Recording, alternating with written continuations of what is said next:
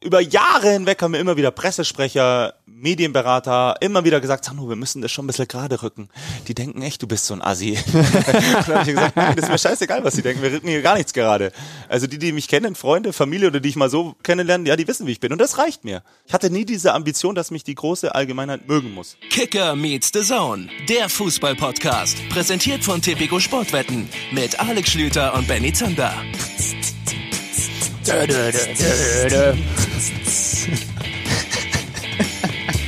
man sich so feiern? Liebe Freunde, einen wunderschönen guten Tag und herzlich willkommen zur neuen Folge Kicker Meets the Zone. Die steht unter dem Arbeitstitel Die unnötig komplizierte Ausgabe. Das hat folgenden Grund. Ich möchte mich zuallererst, bevor ich meinen kongenialen Podcastpartner vorstelle, bei unserem heutigen Gast entschuldigen. Sandro Wagner sitzt mir gegenüber. Ich freue mich sehr, dass du da bist. Ich glaube, Schlüti auch. auch. Es liegt daran, Ich freue mich, dass ihr beide da seid. es liegt daran, dass ich heute in Leipzig in den Zug gestiegen bin. Wollte ich zumindest. War fünf Minuten vorher am Bahnsteig, habe mir noch sechs Brötchen reingeballert und dann stand da, habe ich zum ersten Mal in meinem Leben erlebt, Zug fällt aus. Zug fällt aus. Ich natürlich hektisch, was machst du jetzt? Wir haben hier engen Zeitplan. Sandro nimmt sich extra Montag Zeit für uns. Ich muss abends wieder zurück, nächsten Tag wieder irgendwo anders arbeiten.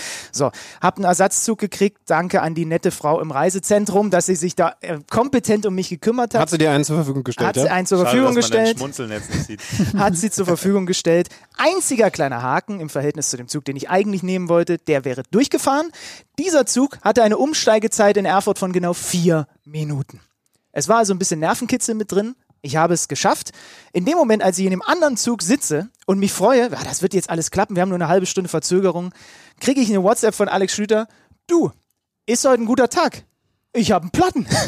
er wollte mich eigentlich vom Bahnhof mit hernehmen. Jetzt bist du mit dem Fahrrad hier. Wir sind alle deutlich zu spät und wir müssen einfach zu zweit erstmal Abbitte leisten bei Sandro, würde ich sagen. Ähm, äh, ja, äh, auch von mir nochmal, sorry. Aber nun mach doch die Nummer nicht größer, als sie ist. Du bist halt einfach Zug gefahren Wo und äh, die Deutsche Bahn hat mal einen eigentlich? Zugausfall gehabt. Das weiß ich nicht. Es ist, äh, Sandro ist der Autoexperte unter uns. Ich habe gerade mein Auto von der, von der, also vom TÜV geholt. Ich habe eine, eine Hauptuntersuchung machen lassen müssen und es ist, also ich habe danach gedacht, eigentlich hättest du dir davon auch ein neues Auto kaufen müssen, weil ich noch äh, zig Reparaturen nachträglich machen musste. So, und jetzt habe ich wirklich nur die Fahrt vom TÜV am Freitagabend hierher in den Sender, Mhm. Bundesliga gemacht, Auto abgestellt, heute will ich es wieder nutzen und es hat vorne links einen Platten. Aber also vielleicht war, also ich überlege, ob ich der Sache noch nachgehe, ob die dann nicht eventuell die Reifen falsch angeschraubt haben. Das ist die alte Weisheit. The Zone macht dich kaputt. Das gilt nicht nur für die Mitarbeiter, das gilt auch ich für die es doch Autoreifen. jetzt auf die Werkstatt so, schieben okay, und nicht ja, auf gut. The Zone. Gut, also wir sind, also Werkstatt schuld, Deutsche Bahn schuld. Es klappt auf jeden Fall. Wir freuen uns sehr, dass du bei uns bist. In deiner ja nicht nur neuen Rolle als äh, The Zone-Experte, aber dazu möchte ich dich auch nochmal herzlich beglückwünschen, dass du das Schicksal mit mir teilst, mehrmals im Monat mit diesem Vogel hier eine Sendung machen zu müssen. Ähm, wie ist das bislang so? Ist Also das erstmal okay? auch Hallo von meiner Seite aus. Ich freue mich, ist mein erster Podcast. Ich habe heute mal nachzählen lassen, wie viele Einladungen ich hatte in den letzten Jahren für Podcasts. Es waren 65. Nein. Ja, und Nummer 66 mache ich jetzt quasi. Ähm, Das ist eine äh, Ehre. mein erster Podcast sozusagen. Ich freue mich. Ähm, zu Dazone und dem Kollegen Schlüter. Der hat mich wirklich sehr, sehr gut in die Dazone-Familie aufgenommen. Das habe ich ja schon öfters gesagt. Ähm, und ein sehr angenehmes Arbeiten, muss ich sagen. Und es fühlt sich auch gar nicht so als harte Arbeit an, sondern eher als, äh, als auch eine Art Hobby, ja. Ich kann meinem Hobby, Fußballspiele zu kommentieren, hier auf andere Art und Weise nachgehen und äh, auch in der Vorberichterstattung oder im, in der inhaltlichen Arbeit vor dem Spiel oder nach dem Spiel macht es mir richtig viel Spaß und äh, bestätigt mich auch, dass das der richtige Schritt war. Und dein Leben ist dann besonders gut, wenn du deinem Hobby nachgehst und dazu aber auch noch mit Millionen zugeschissen wirst, wenn du das Ganze machst. Er kann nicht meinen Vertrag meinen. Ja, finde ich aber spannend. Wenn, Ich habe jetzt über meinen geredet. Ah, Wenn gut. du jetzt sagst, dass das angenehm ist mit ihm, dann, Ja. dann scheint er, er über die Woche erst warm zu werden. Denn Montag ist schon immer zäh, wenn wir Ja, aufzeichnen. das Das, kann wissen sein. die Ja, Hörer so- montags ist so kurz nach, äh, nach Oder er zeigt Wochenende. mir noch nicht sein echtes Gesicht. Ja das, ja, das ist so ein bisschen, Ja. ihr seid jetzt noch in der, in der Anbandlungsphase. Und dann kommt irgendwann der Moment, wo man in der Beziehung das erste Mal aus Versehen erfahren ist auf dem Sofa. Wahnsinnsvergleich. das, ist, ja, das zeichnet ihn aus. Ja. Ja gut, wir wollen heute äh, nicht nur darüber reden, äh, wir wollen vor allem natürlich mit dir ein bisschen zurückblicken, auch vorausblicken. Und wie gesagt, freuen uns, dass du da bist. Und ähm, wie ist es denn jetzt eigentlich so? Karriere aktiver Natur ist vorbei. Ist das schon so richtig realisiert? Das frage ich mich immer als erstes, weil das ist ja dann schon etwas, was eigentlich dein ganzes Leben geprägt hat in den letzten, wie viele Jahren auch, auch immer es gewesen sind. Und jetzt ist mit einmal was anderes angesagt. Ja, also die ersten Tage ähm, und die ersten zwei, drei Wochen waren komisch. Ähm, aber durch die Corona-Situation in China, ich bin ja mehr oder weniger mit dem letzten Flieger aus China rausgekommen, sozusagen, ähm, war das so viel Stress und ähm, war auch vertraglich ganz schwierig. Also das war quasi das ist ein schleichender Prozess, die Karriere zu beenden über Monate hinweg. Das heißt quasi, es war jetzt nicht von heute auf morgen oder ich wusste jetzt nicht, das ist mein letztes Spiel.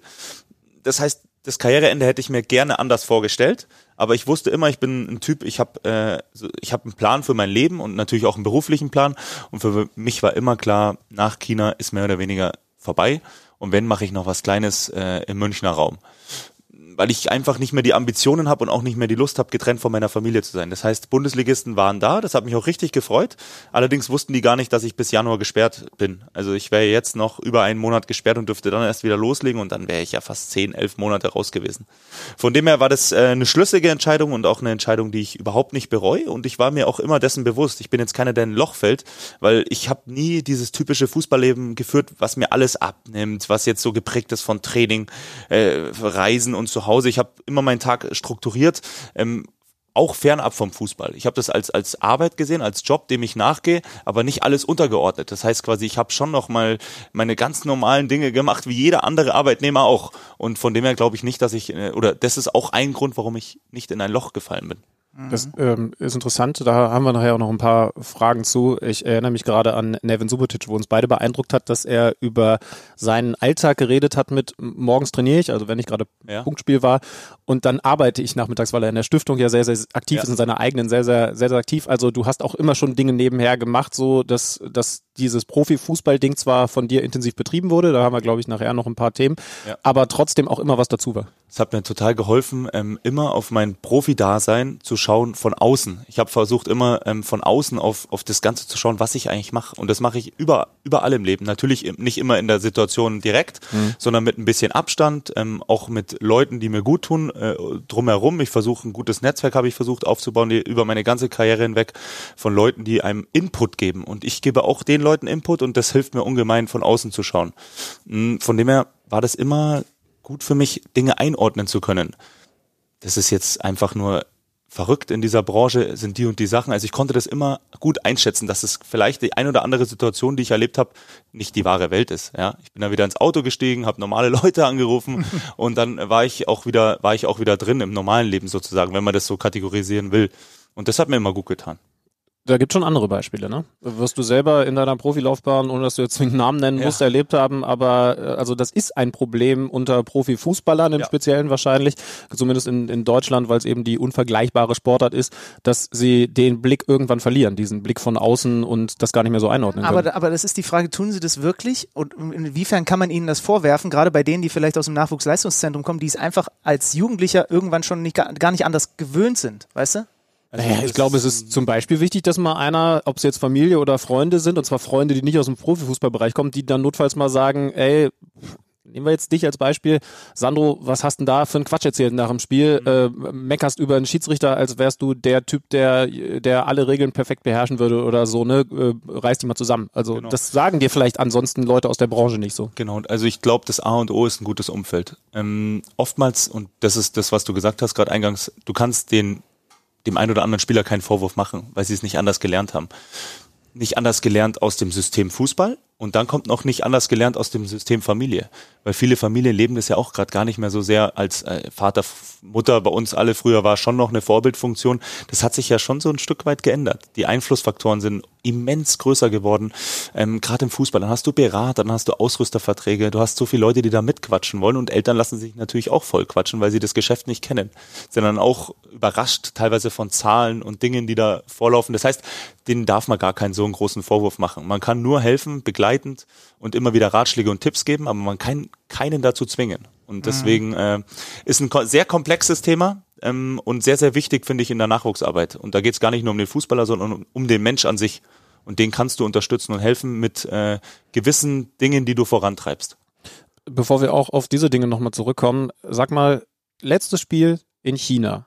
Es war theoretisch noch möglich, dass du die Karriere in Deutschland fortsetzt, aber in ja. kleinerer Form hattest du in dem Moment präsent, okay, jetzt trete ich vielleicht wirklich zum letzten Mal gegen diesen Ball auf so einem Niveau als Profi und erinnerst du dich dran, wie die letzten Minuten waren oder war das Ganze zu unsicher so, dass du das gar nicht als absoluten Abschied wahrgenommen hast in dem Moment?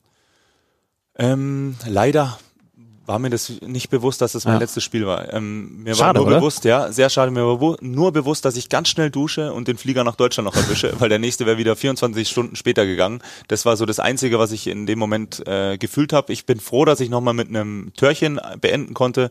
Ähm, das Tor schaut sich hoffentlich keiner an, weil das war sehr viel Glück dabei. Ich glaube, ich habe irgendwen angeschossen, der ist dann reingefallen, habe aber gejubelt, als wenn es das wichtigste Tor meiner Karriere wäre.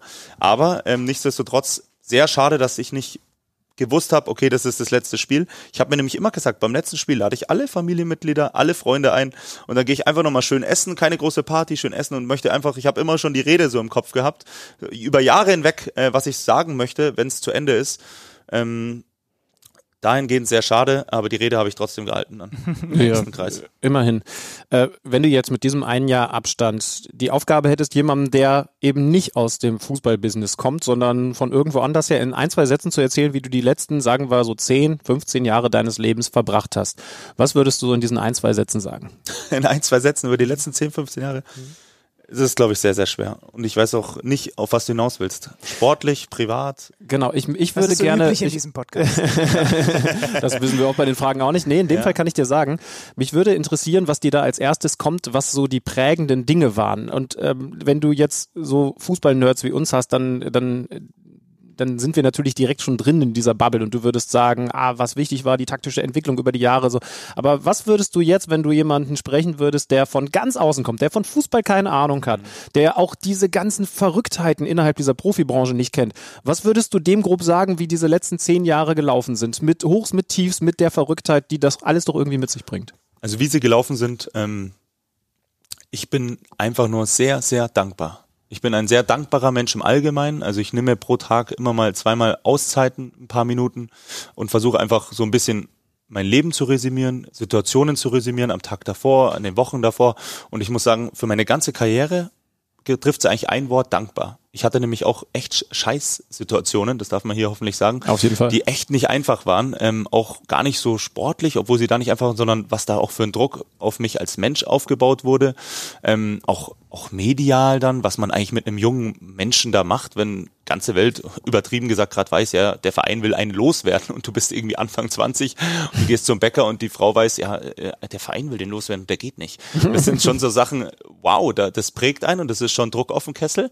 Ähm, aber alles in allem bin ich sehr, sehr dankbar, wie ich auch mit so einer Situation am Ende umgegangen bin. Das hat mich total auch, ähm, ich würde gar nicht geerdet, weil geerdet, das hört sich immer so an, als wenn man irgendwo geflogen ist. Ich, mich hat das nie gebraucht, geerdet zu werden, weil ich immer wusste, was normal ist und was nicht normal ist. Aber es hat mich zu einem Menschen gemacht, der, denke ich, äh, sehr reflektiert ist. Und dafür bin ich einfach dankbar. Für die ganze Fußballkarriere bin ich dankbar. Ich sehe die negativen wie positiven Sachen ähm, sehr, ja, nochmal sehr dankbar entgegen. Ähm, nur ganz kurz, dass die Leute da abgeholt sind. Da meinst du dann deine junge Bayernzeit oder wann war diese Phase Also mit der Bäckereifachverkäuferin? Ja, das, dürfte, Das- das dürfte bei Bremen dann gewesen sein. Genau, ne? Als du also von in Bremen war so mit die, mit die schlimmste Situation, aber ich hab's, bei mir hat sich das echt so die über viele Jahre hinweg durchgezogen, dass immer wieder schwierige Situationen war. Ich war ähm, damals bei Bayern äh, bei den Amateuren, oder ich muss dazu sagen, in der U17 und der U19 und auch alles davor, war ich nie so der Spieler, wo die Leute gesagt haben, boah, das wird, das wird einer. Es gab nur einen Menschen, der immer gesagt hat, du wirst Profi und das habe ich ihm sogar nicht abgenommen, weil alle anderen gesagt haben, der wird's nie schaffen und das war ähm, Hermann Hummels, der Vater von Mats. Ach was, das der hat ich nicht. mir, glaube ich, mit 13 gesagt, Sandro, du wirst mal ein Kopfballgefährlicher, ähm, äh, super Bundesliga-Stürmer. Dann habe ich ihn angeschaut und habe mir gedacht, hm, der will mir doch jetzt nur gute Laune bereiten, der Hermann. Also, ähm, aber wirklich tatsächlich war das Krass, der das einzige, nicht, ja. das wissen auch die, habe ich auch, glaube ich, nie jemandem erzählt. Das äh, war der einzige, der das früher gesehen hat. Und ich unterstelle ihm jetzt, dass er es gesehen hat und nicht, dass er mir einfach einen, einen schönen Tag bescheren wollte. Unglaublich. Und das ist das Schöne, dass ich dann auch im Nachgang gesehen habe, wow, es gibt doch Leute, und das ist ja auch was, was ich, was der DFB auch jetzt immer mehr äh, fördert, dass du ein Auge hast auf Spieler, die vielleicht gar nicht so im Rampenlicht sind, die wachsen, ich hab, bin brutal gewachsen oder die, die, die vielleicht Problemchen zu Hause hatten und in der Schule hatten. Deswegen brillieren die gerade nicht auf dem Fußballplatz, aber die haben mega Potenzial, es zum Profi zu schaffen. Und das ist die Kunst auch im Nachwuchsleistungsbereich, ähm, auch äh, die Talente zu sehen, die sich gerade nicht in Vordergrund spielen, sondern ähm, auch mal Probleme gehabt haben. Jetzt habe ich aber ganz weit ausgeholt und jetzt komme ich wieder zu deiner Frage zurück. Wir haben Dann- Zeit, kein ja, Problem. Sehr gut. Dann Ja, gab es in Bremen damals die Situation, ähm, ich- 20, 21 Jahre, Europameister gerade geworden mit der U21, zwei Hütten gemacht, in der zweiten Liga gut gespielt, die haben mich verpflichtet und dann äh, lief es ein Jahr, ja, durchwachsen. Ich glaube, die letzten sieben Spiele habe ich zwar fünf Hütten noch gemacht und wir sind in der Liga geblieben. Ähm, dann in der, in der Vorbereitungszeit ähm, habe ich ähm, Sprunggelenksprobleme gehabt, wollte mich woanders behandeln lassen. Der Klassiker, Verein gesagt, nö, ich aber doch. Hin und her, also Kindergarten eigentlich, wo man sich Probleme macht. Ähm, ganz schlechte Kommunikation, auf was ich hinaus will. Und dann hat der Verein mir nahegelegt, äh, den Verein zu wechseln. Und das war dann so das erste Mal in meinem Leben, wo ich mir gedacht habe, so hoppala, da sprichst du dann mit einem ja, Vorstandsvorsitzenden, einem Mann, den man in, überall in Deutschland kennt. Ich war da alleine, ohne Berater, ohne Vater, ohne irgendwas. Und dann sagte der, ja, du, wir wollen dich loswerden, Junge. Ähm, wenn du nicht von alleine gehst, äh, gehst du zweite Mannschaft oder trainierst gar nicht mehr. Und da bin ich schon aus dem Gespräch raus. Ich war aber wirklich, bin bis heute stolz, sehr standhaft. Ich habe gesagt, hör mal zu. Ähm, sportlich seid ihr nicht zufrieden. Ich bin selber nicht zufrieden, kann ich total nachvollziehen. Aber ich habe einen Vertrag unterschrieben, den habt ihr auch unterschrieben. Wir müssen versuchen, jetzt gemeinschaftlich eine gute Lösung zu finden. Ich finde es keinen guten Stil, dass ihr mich jetzt hier nicht zum Training äh, lasst und mit der ersten Mannschaft trainieren lasst. Aber wenn ihr das für euch richtig haltet, dann macht ihr das. Und da bin ich echt bis heute stolz, dass ich das am Anfang meiner Karriere schon so klar und deutlich kommuniziert habe.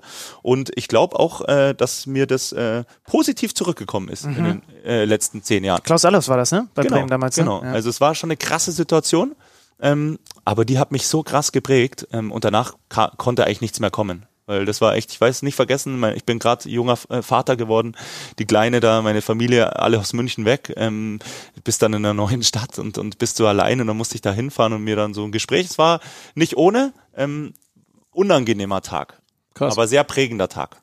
Ja. Was du jetzt nicht wissen kannst, hier steht auf unserem Fragenzettel als nächstes, äh, ich, ich kürze mal ab, was war deine schwierigste Entscheidung in all den Profijahren? Dann ist das wahrscheinlich, dieses Gespräch, wenn man das als Entscheidung betiteln möchte, äh, schon weit vorne mit dabei.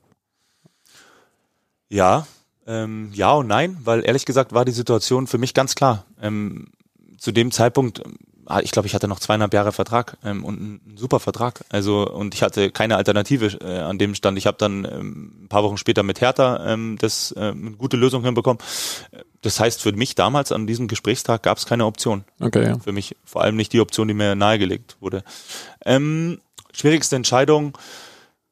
Ich tue mich immer schwer mit Superlativen. Es gibt ja immer sehr viel schwierige Situationen. Ich glaube, ähm, damals, als ich dann wiederum in Berlin war, lustigerweise, als mir mein alter Trainer Paul Dada gesagt hat, äh, Junge, ähm, da war, da bin ich mal zu ihm gekommen. Ich glaube, Kalu und Schieber waren die Stürmer. Die haben, glaube ich, neun Spiele oder ich bin jetzt ganz schlecht in der Statistik, aber neun oder zehn Spiele ist Tor nicht getroffen und es ging um Abstieg. Dann habe ich bei ihm geklopft und habe gesagt, hör mal zu, Paul, ähm, die treffen neun oder zehn Spiele nicht. Ich habe auch katastrophal gespielt die letzten Monate, aber gar nicht treffen schaffe ich auch. Gib mir die Chance, ich bin gut drauf im Training. Wortwörtlich.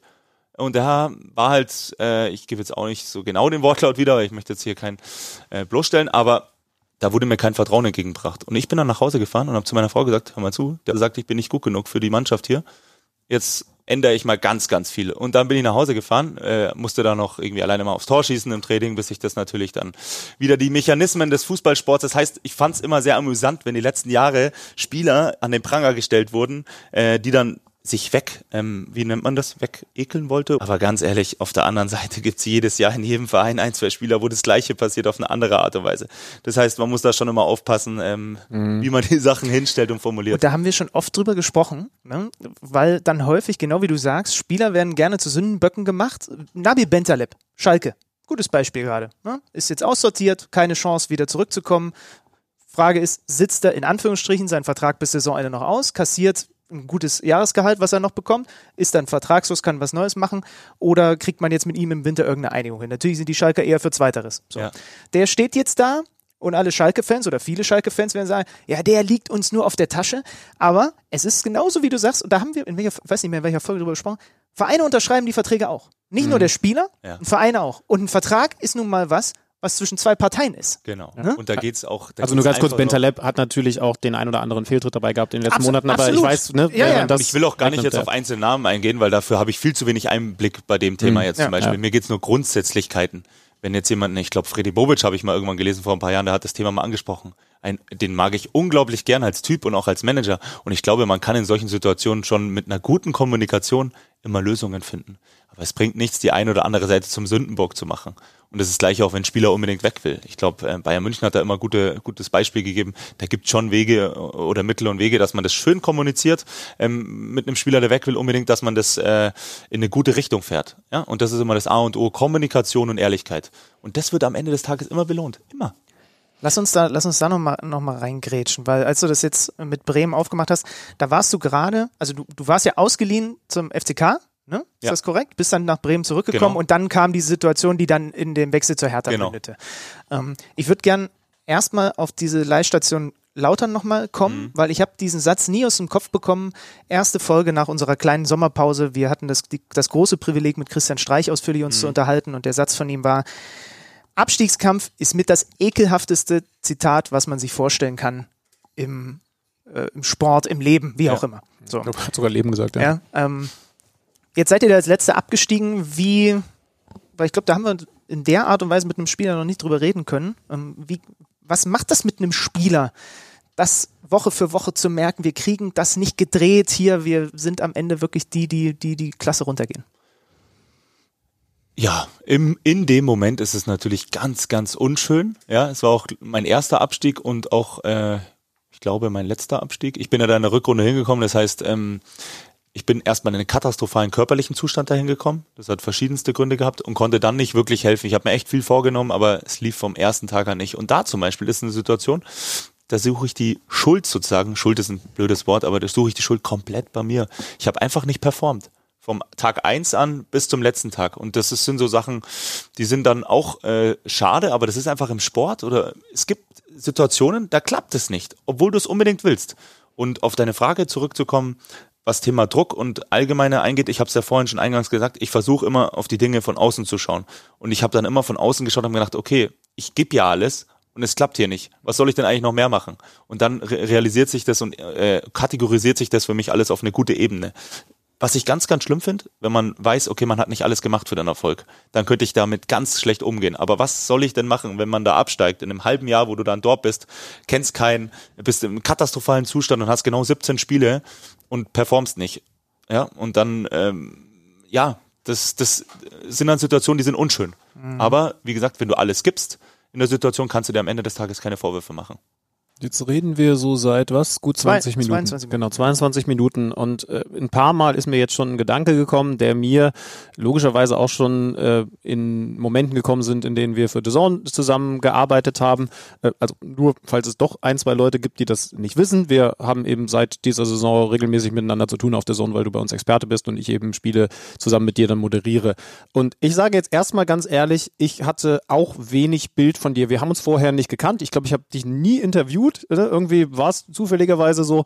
Und dann habe ich dich hier kennenlernen dürfen. Und ich war schon in ein, zwei Punkten auch ein bisschen überrascht. So, sage ich jetzt erst einmal, da ich dich kennengelernt habe. Ich kann mir vorstellen, ich weiß nicht, wie es bei dir ist, dass der ein oder andere Zuschauer jetzt 22 Minuten zugehört hat und sich sagt, Zuhörer, ja, Podcast. Äh, Zuhörer, Entschuldigung. Ähm, selbstbewusster Typ sehr selbstreflektiert, aber selbstbewusster Typ. Und dann könnte man, wenn jetzt einfach nur mal deine Vita vor Augen geführt wird, sagen, na klar, der war ja auch Nationalspieler, der war bei Hoffenheim Knipser vorher eh schon und dann noch bei den Bayern, alles super. Ist logisch, dass der natürlich eine breite Brust hat. Wenn man aber jetzt genau hinhört, dann merkt man ja, was du auch für Rückschläge hattest. Das heißt also, einfach nur, weil du immer auf dem roten Teppich durchs Leben gelaufen bist, ist ja nicht der Grund, dass du mit so einem gesunden Selbstbewusstsein da bist. Woher kommt's? Boah, woher kommt's? Sehr gute Frage. Ja, weil das ist nämlich was, das musste ich auch. Ich, also ich ja. kannte dich auch nicht und ich habe dich hier kennengelernt als gesund selbstbewussten. Ich sage das extra gesund selbstbewusst, weil nicht, weil nicht abgehoben selbst, äh, gehoben selbstbewussten. Ja, ähm, Selbstbewusstsein ist heutzutage leider immer erstmal ja, genau, ne? Aber warum? Ne? Ja. Warum? So und ich habe halt gedacht, na klar, das ist der Typ, der vorne schon immer als als Stürmer einfach irgendwie ja durch diese Karriere durchgewandelt ist. Aber nee, du hattest Rückschläge. Du kannst auch selber ehrlich, auch genau, du kannst auch selber ehrlich sagen, wenn Dinge nicht gut waren. Ne? Also wenn wenn du, du zum Beispiel wie jetzt beim FCK auch einfach nicht performt hast. Aber dann frage ich mich, wenn es offensichtlich nicht dieses auf dem roten Teppich durch die Karriere wandeln gewesen ist, wo kam dieses Selbstbewusstsein her? Also ich war schon immer selbstbewusst. Auch, ich habe es ja eingangs gesagt, in der Jugend. Und ich glaube, es gibt nicht viele Jugendspieler, die, ich habe ja wirklich, teilweise war ich eine ganze Saison nur mal auf der Bank und Einwechselspieler. Und ich habe immer trotzdem geglaubt, dass ich Profi werde. War so überzeugt davon. Und, aber es war ja kein blinde Du, Überzeugung. du und, und Herr Hummels. ja, du, Ihr beide der dran Hermann, der Herminator. Ähm, Ich muss dem äh, Jonas mal schreiben, dem äh, Ja, ich, eh ich glaube, dem nicht- Mats weiß es, das sage ich ihm einmal die Woche. ähm, er sagt immer, hör auf, meinen Vater zu feiern. Aber nee, Spaß beiseite. Grundsätzlich ist es einfach zwei Themen. Erstmal finde ich es lustig, weil ganz viele Menschen, mit denen ich mich unterhalte, und das ist egal, ähm, wo das ist, sagen, ja, äh, Herr Wagner, so unsympathisch sind Sie ja gar nicht. Dann sage ich immer, ja, danke, ich nehme das jetzt mal als Kompliment auf. Aber das stimmt schon. Wenn man jemanden nur vom Fußballfeld kennt, und da fand ich mich auch immer auch von außen, wenn ich mir eine Zusammenfassung angeschaut habe, teilweise hochgradig unsympathisch, wenn man sich da mit den Fans oder gegnerischen Spieler angefeindet hat. Aber das habe ich für mein Spiel gebraucht. Aber für mich ist das Spiel auf dem grünen Rasen ein ganz, ganz anderes als das Leben im, im realen, im echten Leben. Das sind zwei komplett verschiedene Sachen. Ich bin auch auf dem Feld komplett anders. Wenn wir jetzt da runtergehen, kann sein, dass ich euch da wieder ganz wild beschimpfe und umgrätsch. Weil da dreht ge- bei so mir so ein bisschen. Das, ist bei mir, das sind bei mir zwei andere Welten. Und ähm, grundsätzlich ähm, weil du hast es gerade so schön gesagt, ist es denn schlimm, wenn man selbstbewusst ist? Weil selbstbewusst und ich glaube, dieses äh, Selbstüberschätzen, das ist ja noch wieder was ganz anderes. Und ähm, ja, aber es wird einem immer so ausgelegt, wenn man selbstbewusst ist und Sachen. Ich habe damals mal gesagt, ja, in meinen Augen bin ich aktuell der beste deutsche Stürmer. Klar, viel- viel das war zitiert, so ein genau, ja. Ja, das war Ja. so ein, eigens, eines der prägendsten Zitate. Und ähm, das war aber inhaltlich sogar statistisch bewiesen in dem Jahr, dass ich habe ich die meisten Tore in dem Kalenderjahr gemacht von allen deutschen Stürmern. Und dann, finde ich, kann man das auch mal so sagen. Und ich war auch überzeugt davon. Aber das wurde total, weil es halt wenige Leute dann so auch wirklich sagen. Was auch schade ist. Genau, ja. Äh, Für mich nichts Besonderes in dem Moment, wirklich nicht. Ich habe mir das so gesagt und im Nachgang ist mir dann erst bewusst geworden, okay, uh, da hast du jetzt schon wieder was gesagt, da setzt dich jetzt schon wieder ein bisschen unter Druck. Aber das sind so Sachen, die ich mir, die für mich normal sind. Wollen wir, wollen wir mal hören, was einer deiner ehemaligen Gegenspieler über dich sagt? Stüti war gestern fleißig. Erklär mal ganz kurz. Äh, ich habe mit Matze Ginter gesprochen Okay. und habe ihn gefragt, ähm, ob er vielleicht mal kurz erzählen kann, wie er dich eigentlich gesehen hat. Also wenige Spiele mit dir, vor allen Dingen natürlich auch Spiele gegen dich und das war seine Einschätzung. Er ist auf jeden Fall einer, mit dem man gerne zusammenspielt und gegen den man ungern spielt. Also eigentlich ist es, also soll es ein Lob sein äh, für ihn. Ich glaube, äh, wir haben bei der Nationalmannschaft und gerade auch beim Confed Cup, ja, war er, war er top, hat jedes Training Gas gegeben, hat äh, die Jungs unterstützt, auch wenn er mal nicht gespielt hat und hat ja, auch jetzt in der, ich glaube, WM-Quali war es, wichtige Tore gemacht, war immer da, wenn man ihn gebraucht hat. Und hat, wie gesagt, sich nie hängen lassen. Also von der Einstellung her und von der Mentalität her top. Und gegen ihn war es unangenehm. Also auch da hat er nie aufgesteckt, hat immer dran gezogen an dem Ergebnis, gegen seine Gegenspieler auch. Und deshalb würde ich es mal so einschätzen, dass ich ihn lieber in meinem Team hätte, als jetzt gegen ihn zu spielen. War dir das immer bewusst, dass ähm, Gegenspieler so über dich denken? Und wie schwer, Folgefrage, ist es dann, Mitspieler davon zu überzeugen, dass, und dann sind wir wieder bei dem Punkt, du schon auch ein ganz netter sein kannst in der Kabine und auf dem Feld auch ein sehr hilfreicher Mitspieler? Ja, also kurze Antwort mal ausnahmsweise. Ich glaube, du findest keinen Mitspieler, der schlecht über mich redet. Zumindest wenn man, äh, ja, nee, ich glaube, du findest keinen. Zwischenmenschlich überhaupt keinen und auch äh, fußballerisch denke ich nicht, weil zumindest, dass man sich reinwirft, das wünschen sich ja die meisten von ihren Stürmern, das kann man mir nie vorwerfen. Von dem her, A, das eine und B, ist es ja ein Kompliment, wenn ein Gegenspieler sagt, äh, dass er Ungarn gegen die spielt. Also ich finde es eher schlimm, wenn der Hinteregger hat irgendwann mal gesagt, ich glaube, gegen den Selke spiele ich am liebsten. ja, also, wenn ich das als Selke gelesen hätte, ich hätte meine Stollen angeschaut.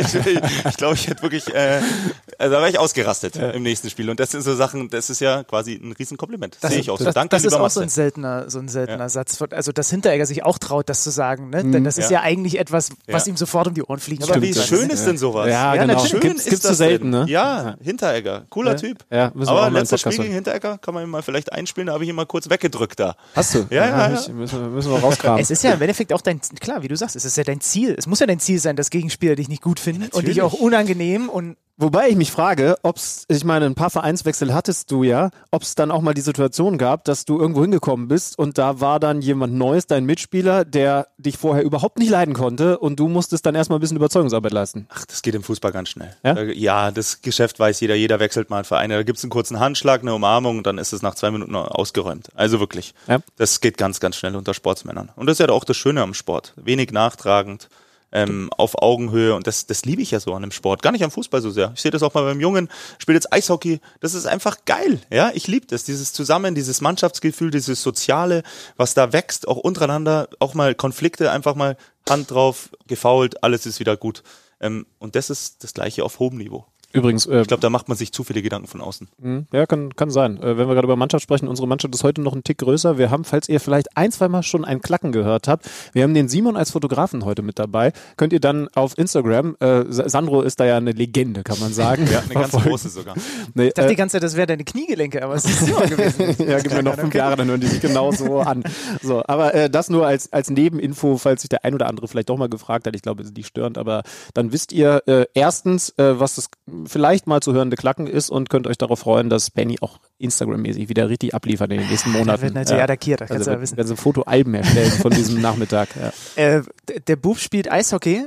Wie viel blaue Flecken bringt er mit? Und warst du zumindest zu 5%, wenn ich irgendwann mal Nachwuchs habe und das ist ein Junge und der spielt kein Fußball oder entscheidet sich, da- dann werde ich das natürlich supporten ohne Ende. Aber so ganz klein im Hinterkopf, so ganz da oben, dachte ich mir, würde ich mir denken, ach Mensch, wird er lieber Fußball mit dir gespielt, weil ich alle anderen Sportarten halt nicht kann. Also Fußball auch nur so semi, aber immerhin besser als die anderen. Bin da völlig entspannt. Also wirklich, das war ich vom Tag, Tag eins an. Aber viele fragen mich das. Wenn ich den zum Eishockey fahre, die anderen Väter fragen mich, ah, ist das nicht blöd für dich? Wenn der Eishockey spielt, sage ich, nein, der soll doch machen, was ihm Spaß macht. Ähm, ich schaue eher, ich frage ihn eher ganz, ganz viel über Eishockey, weil ich mich da nicht so gut auskenne. Ich mag die harten Jungs. Ich habe die in der Reha oftmals gesehen. Das sind geile Typen, so Eishockeyspieler, das liebe ich. Ähm, aber der soll machen, was er will. Äh, zu Hause spielen wir natürlich Fußball viel. Aber ansonsten bin ich da ein sehr offener Familienvater. Immerhin zu Hause ein bisschen kicken, dann, dann wäre ich auch beruhigt. Ja, ja, total. Also, The Thema Familie war bei dir, du hast es vorhin auch schon mal kurz angedeutet, ja immer ein ganz großes. Ne? Du, du hast relativ früh geheiratet, du hast dann eben früh diese äh, Familie erweitert, hast Kinder bekommen. Ähm, das war nicht immer ganz leicht während deiner Profikarriere, oder? Beides zu managen, sage ich jetzt mal ganz businessmäßig. Nee, das liegt aber an mir. Ähm, Ja. Das liegt an mir, weil ich muss wissen, dass meine Familie alles super gut ist, alle aufgeräumt sind. Ob ich frage zehnmal nach, was macht jetzt der genau, was macht jetzt der genau, wenn ich auf Reisen bin. Also da bin ich halt extremer Familienmensch. Ähm, das hat mich auch in der einen oder anderen Situation ein bisschen belastet, muss man ganz klar sagen, wo wir, wenn wir in Bremen waren, in Berlin oder halt äh, natürlich viel umgezogen sind. Die Kinder, es ist ja dann nicht immer so, die gehen jetzt auch nicht mit. Ich bin, meine Frau hat immer gelacht, du, du gehst jetzt wieder mit dem Kulturbeutel raus und in der nächsten Stadt äh, kommst du an und dann ist die Wohnung fertig. Und die muss alles packen, die Kinder machen. Und das ist ja eben für mich ganz easy, aber für, für die Familie nicht. Da gibt's einen neuen Kindergarten, Freundeskreis. Das sind so Kleinigkeiten, wo das einfach wieder wachsen muss. Sind sie immer mitgekommen? Die sind immer mitgekommen, nur dann nach, nach Berlin, nachdem ich gesagt habe, so, jetzt reicht's mir. Und da war ich ja ein bisschen so, muss ich sagen, ja, da war ich ein bisschen so die Alles- oder Nichts-Mentalität hatte ich da. Ich habe gesagt, das kann nicht sein, dass ich der Einzige auf diesem Mond bin, der mir zutraut, ein super Bundesligaspieler zu werden und äh, keiner, kein anderer. Dann habe ich zu meiner Frau gesagt, so, wir haben zu der Zeit dann das Haus fertig gehabt in München, jetzt gehst du wieder nach Hause. Das sind, glaube ich, Darmstadt, das waren immer, ja, ich bin sch- schneller Autofahrer, zweieinhalb Stunden mit dem Auto gependelt. Und dann haben wir wieder, dann war das wirklich so ein ganz ja, es war ein schöner Moment. Ich wusste, meine Familie ist wieder zu Hause, Freunde, Familie, alle um, um, um sie herum, denen fehlt's an nichts, die haben, und dann konnte ich mich irgendwie nochmal ganz anders auf meinen Beruf wieder, ja, hineinstürzen. Aber du Das- bist ich kann das- gependelt von da, jeden Tag. Ja, das ist, äh, Wahnsinn. jeden Tag nicht, aber ich war zu oft auf der Autobahn. Also ich muss wirklich sagen, ich war, ich habe es geschafft, meine Kinder, ich glaube bis auf zwei, drei Ausnahmen, nicht länger als zwei Nächte nicht zu sehen. Und das war in Darmstadt und in Hoffenheim. Jetzt kann ich ja sagen, damals, wenn ich das gesagt hätte, hätten die mal, glaube ich, die Verträge durchgerissen. Ähm, war schon grenzwertig. Aber ich habe das gebraucht für meinen Kopf, damit ich gute Leistung bin ähm, auf, dem, auf dem Spielfeld. Krass. Und du hast äh, mir schon mal so ein bisschen erzählt, das hat natürlich dann auch bei genau diesen beiden Stationen dazu geführt, dass du da Fußball gespielt hast. Klar, das war dein Job, aber sonst hast du ja gar nicht viele leben können. Weil, ne, also du Nee, bist ja also eigentlich dann nur Trainingsplatz, weiß nicht, Ja. vielleicht mal Hotel oder so, aber das war's. Die ne? Feinheiten von Sinsheim mal spüren. Also lustigerweise war es so, in, in, in Hoffenheim eine richtig geile Mannschaft gehabt von den Charakteren her. Wenn die dann in Gruppen geschrieben haben, gehen wir mal wieder essen und so, und dann haben sie halt schon immer gesagt, ja, Sandro, du, kommst ja eh nicht mit. Und es hat mir auch ein bisschen leid getan. Aber ich bin dann auch ein Freak, muss ich sagen. Ich habe dann auch meine Abläufe gehabt und ich bin auch so ein bisschen abergläubisch, was dann so gewisse Sachen angeht. Und da habe ich halt echt über einen langen Zeitraum, über ein paar Jahre dann wirklich gut geknipst. Und dann gedacht, nee, du darf jetzt nichts ändern. das geht jetzt nicht, dass ich da unter der Woche mit den Essen gehe oder nach dem Spiel noch feiern gehe. Ähm, ich war halt meistens, wenn frei war, auf der Autobahn. Und ansonsten habe ich nur regeneriert. Ich äh, habe nur gegessen, habe mich hingelegt, äh, einen halben Tag gefühlt Behandlung gehabt. Also ich habe wirklich alles darauf hinausgelegt, dass ich am Wochenende sowas von topfit bin. Und ich hatte einen körperlichen Zustand, ähm, ja, die letzten sechs, sieben Jahre meiner Karriere, die waren Wahnsinn.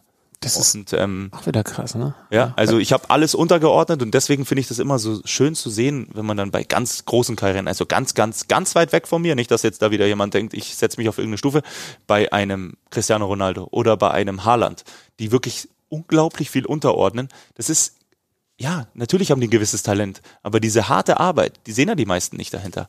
Die, äh, Ernährung, was die opfern, also nicht jetzt falsch verstehen, die kriegen super viel dafür zurück, aber unglaublich, weil es gibt ja auch andere Fußballspieler, die es anders machen, die führen quasi ein halbwegs normales Leben und nehmen alle Vorzüge auch mit, aber diese Leute opfern und investieren extremst viel und das sieht man nicht und das ich weiß das und deswegen beeindruckt mich das. Erstmal, um da hinzukommen und dann vor allem auch, um da zu bleiben. ne? Ich glaube, das sind so die. ganz schwierig. Studi, Ja. Studi hat mir verraten, du bist zum Beispiel ein Schlaffreak gewesen, ne? War ich, war ich. Jetzt habe ich es umgestellt, muss ich ganz ehrlich sagen. Aber was heißt das? Also, er hat das Ja, nur mal so äh, angedeutet. Das ja, Schlaffreak, ja, ich musste vor Bundesliga spielen, sage ich mal, um 21 Uhr habe ich geschlafen. Ähm, habe auch mittags immer noch zwei Stunden geschlafen. Ich habe um, also dieser Schlaf war für mich die beste Regeneration, die es gibt. Und ich habe auch keine Probleme einzuschlafen. Von dem her ähm, war das Schlafen ein super Mittel, mich zu regenerieren. Ja. Da bin ich neidisch drauf. Das- Unsozial aber. Es ist natürlich auch unsozial. Also klar, wenn da mal jemand sagt, du noch einen Wein trinken oder so, nee, geht jetzt nicht, weil drei Tage vorm Spiel schlafe ich halt um 21 Uhr. Und das ist natürlich voll der, ja, also Aber es ich ist hab's verstanden, wenn jemand gesagt hat, äh, Trottel. Was macht der? Aber, aber mal ganz ehrlich, also Aber- ich will jetzt auch nichts Falsches sagen. Ja. Ich kann halt wieder nur unterstellen, dass viele Hörer, viele Fußballfans, die dich kennen, das so nicht erwarten würden. Dass die halt einfach erstmal dieses grobe Bild, dieses unscharfe Bild, was sie sich über dich dann vielleicht gemacht haben, dann eher ähm, gemalt haben in Richtung, ach komm, ist ein Player. Also und zwar Nee, nicht nur ein Spieler, nicht. sondern Leider halt ein. Player. Und dann hat er halt abends mal, keine warum- Ahnung, einen Pokerkoffer Weil rausgeholt. man oder es weil automatisch mit, wenn einer mal was raushaut, verbindet, Wahrscheinlich, oder? ja. Also bei, also und ich, keine Ahnung, bei, bei Max Kruse stimmt's ja, so ein bisschen zumindest. Aber äh, also, äh, offensichtlich scheint ja die die Kette nicht kurz, also sehr kurz zu sein. Von da gibt's jemanden, der sagt auch immer mal einfach, was er denkt und auch mal, was sich andere nicht trauen, traut er sich. Und dann muss er automatisch auch ein arroganter Player sein. So, und ich glaube, Darf ich kurz einhaken? Genau. Und das ist das Lustige. Ich glaube, wir haben über, ja, ich will das, über Jahre hinweg haben wir immer wieder Pressesprecher, Medienberater, immer wieder gesagt, Sandro, wir müssen das schon ein bisschen gerade rücken. Die denken echt, du bist so ein Assi. Dann habe ich gesagt, nein, das ist mir scheißegal, was sie denken. Wir rücken hier gerade, gar nichts gerade. Also die, die mich kennen, Freunde, Familie oder die ich mal so äh, zum Glück kennenlernen, ja, die wissen, wie ich bin. Und das reicht mir. Ich brauche nicht die große Allgemeinheit. Die muss mich nicht mögen. Ich hatte nie diese Ambition, dass mich die große Allgemeinheit mögen muss. Führt dann ein Selbstbewusstsein, ein gesundes Selbstbewusstsein, ob man jetzt öffentlich auch klare Ansagen macht, wie jetzt zum Beispiel, ich bin im Moment der beste deutsche Stürmer, oder dass man es sich selber sagt, oder von mir aus auch nur Freundinnen und Kollegen, zu einer besonderen Motivation und auch zu einer besonderen Disziplin, weil das wäre dann für mich eine sinnvolle Kette. ne? Also du hattest schon immer dieses Bewusstsein, ich werde Profi, ich kann das, ich bin bereit, das zu leisten, aber dann musst du ja für dich selber auch abliefern. Und das hast du zum Beispiel mit genau solchen Geschichten getan, dass du eben dann besser vorbereitet warst als andere, dass du in einem besseren körperlichen Zustand warst. Ich glaube, äh, Liverpool ausscheiden ne, mit Hoffenheim, das war die einzige Ja. Party, die du mit der Mannschaft gefeiert hast. Da hast du irgendwann in der WhatsApp-Gruppe offensichtlich mal geantwortet, jetzt bin ich dabei. Wahrscheinlich sind die vom Stuhl Da gefallen. gab's den, da gab's der, das grüne Feld mit dem weißen Haken einfach nur. Und dann wussten sie, oh, der Wagner kommt mit. Ja, nee, das war eher mehr Frust. Also da sind Ja, wir stimmt. ausgeschieden. Ja, stimmt, ja, Äh, ja, ja, ja. Ein tolles Spielchen, aber leider ausgeschieden. Auch völlig zu Recht. Ähm, ja, das war dann mal und es war aber to tolle Charaktere. Mir hat das auch total leid getan. Ich habe auch immer gesagt, Freunde, wenn wir uns dann irgendwann mal sehen, wenn das mal ein bisschen ruhigeres Fahrerwasser wird, so jetzt ist ja auch schwierig mit den äußeren Umständen, aber dann kommt gerne nach München ein Bierchen, ein Wein, äh, Grillen, alles dabei. Ich opfer je jegliche Zeit, dass wir uns besser kennenlernen, auch privat. aber tut mir leid, aber in dem Moment geht es nicht. Krass. Ja. Aber ist schon was dran. Also, dass du selber dann auch viel von dir abverlangst. Ich Ja, meine, ich krieg's ja im Moment auch auf Nee, also in deinem ich- neuen Job äh, ein Ja, bisschen mit. ne? Meine Also- Frau sagt immer Freak, ja, weil wenn ich was mache, egal was es ist, ob ich jetzt Rasenmäher oder ob ich jetzt quasi in meine neue Trainerkarriere gehe, ob ich Experte bin bei der Zone, ich muss es mit absolut hundertprozentiger Leidenschaft und äh, ich tu tu dann alles dafür, dass es gut wird. Ähm, Wie bist du denn ein Freak beim Rasenmähen? ja, ich fahre halt nicht nur im Rasenmäher drüber, sondern gehe auch mal über die Seiten hier mit so einem Hand, äh, mit einer Handschere drüber. Sieht Nein, immer lustig come aus. on, nein. ja, doch, weil ich bin, es, es ist für mein so- Auge das einfach schöner. Wie so ein, wie so ein, Beruhigt mich auch total. wie so ein Allmann mit der, mit der, Ja, mit der, ich- mit der teilweise bin ich Nagelschere. auch ein Allmann. Da Also, stehe ich auch dazu. Das möchte ich, also da, äh, du brauchst einfach, du brauchst ein Instagram-Profil. Das sind Fotos, die, die glaub, habe ich jetzt wär da von, vom ich inneren könnte Auge. zum Legendenstatus Ja, äh, also kommen. Sandro mit der ein, kleinen Schere über den Rasen. Fände ich, fänd ich echt großartig. Ähm, ich habe mal die These aufgestellt und da hatte ich noch gar nichts mit dir zu tun, sondern habe äh, Stefan Effenberg als Beispiel genommen, kann ich ganz ehrlich sagen, dass sowas bei vielen Leuten fehlt im modernen Fußball, auch bei vielen Topstars fehlt. Ähm, bei einem Stefan Effenberg, und daran erinnert es mich gerade, war das Ego so groß, dass er es nicht akzeptiert hat, wenn das Spiel in den ersten 20, 30 Minuten an ihm vorbeigelaufen ist. Weil er sich dann gesagt hat, nee, das kann nicht sein.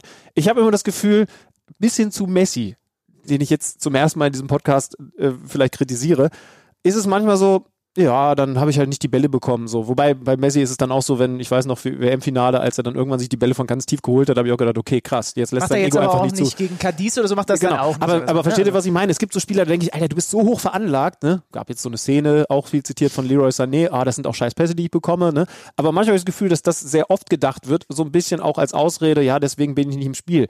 Leute mit richtig großem Ego, und dann sind wir wieder beim gesunden Selbstbewusstsein, was natürlich dann auch für die gesamte Mannschaft was Positives bringt, die lassen sowas gar nicht zu. Und ich könnte mir vorstellen, dass es bei dir ähnlich war. Ego ja, plus Schrägstrich Verantwortungsbewusstsein. Ich hatte und habe im privaten Bereich wie im beruflichen Bereich unglaublich großes Verantwortungsbewusstsein für alle Leute um mich rum.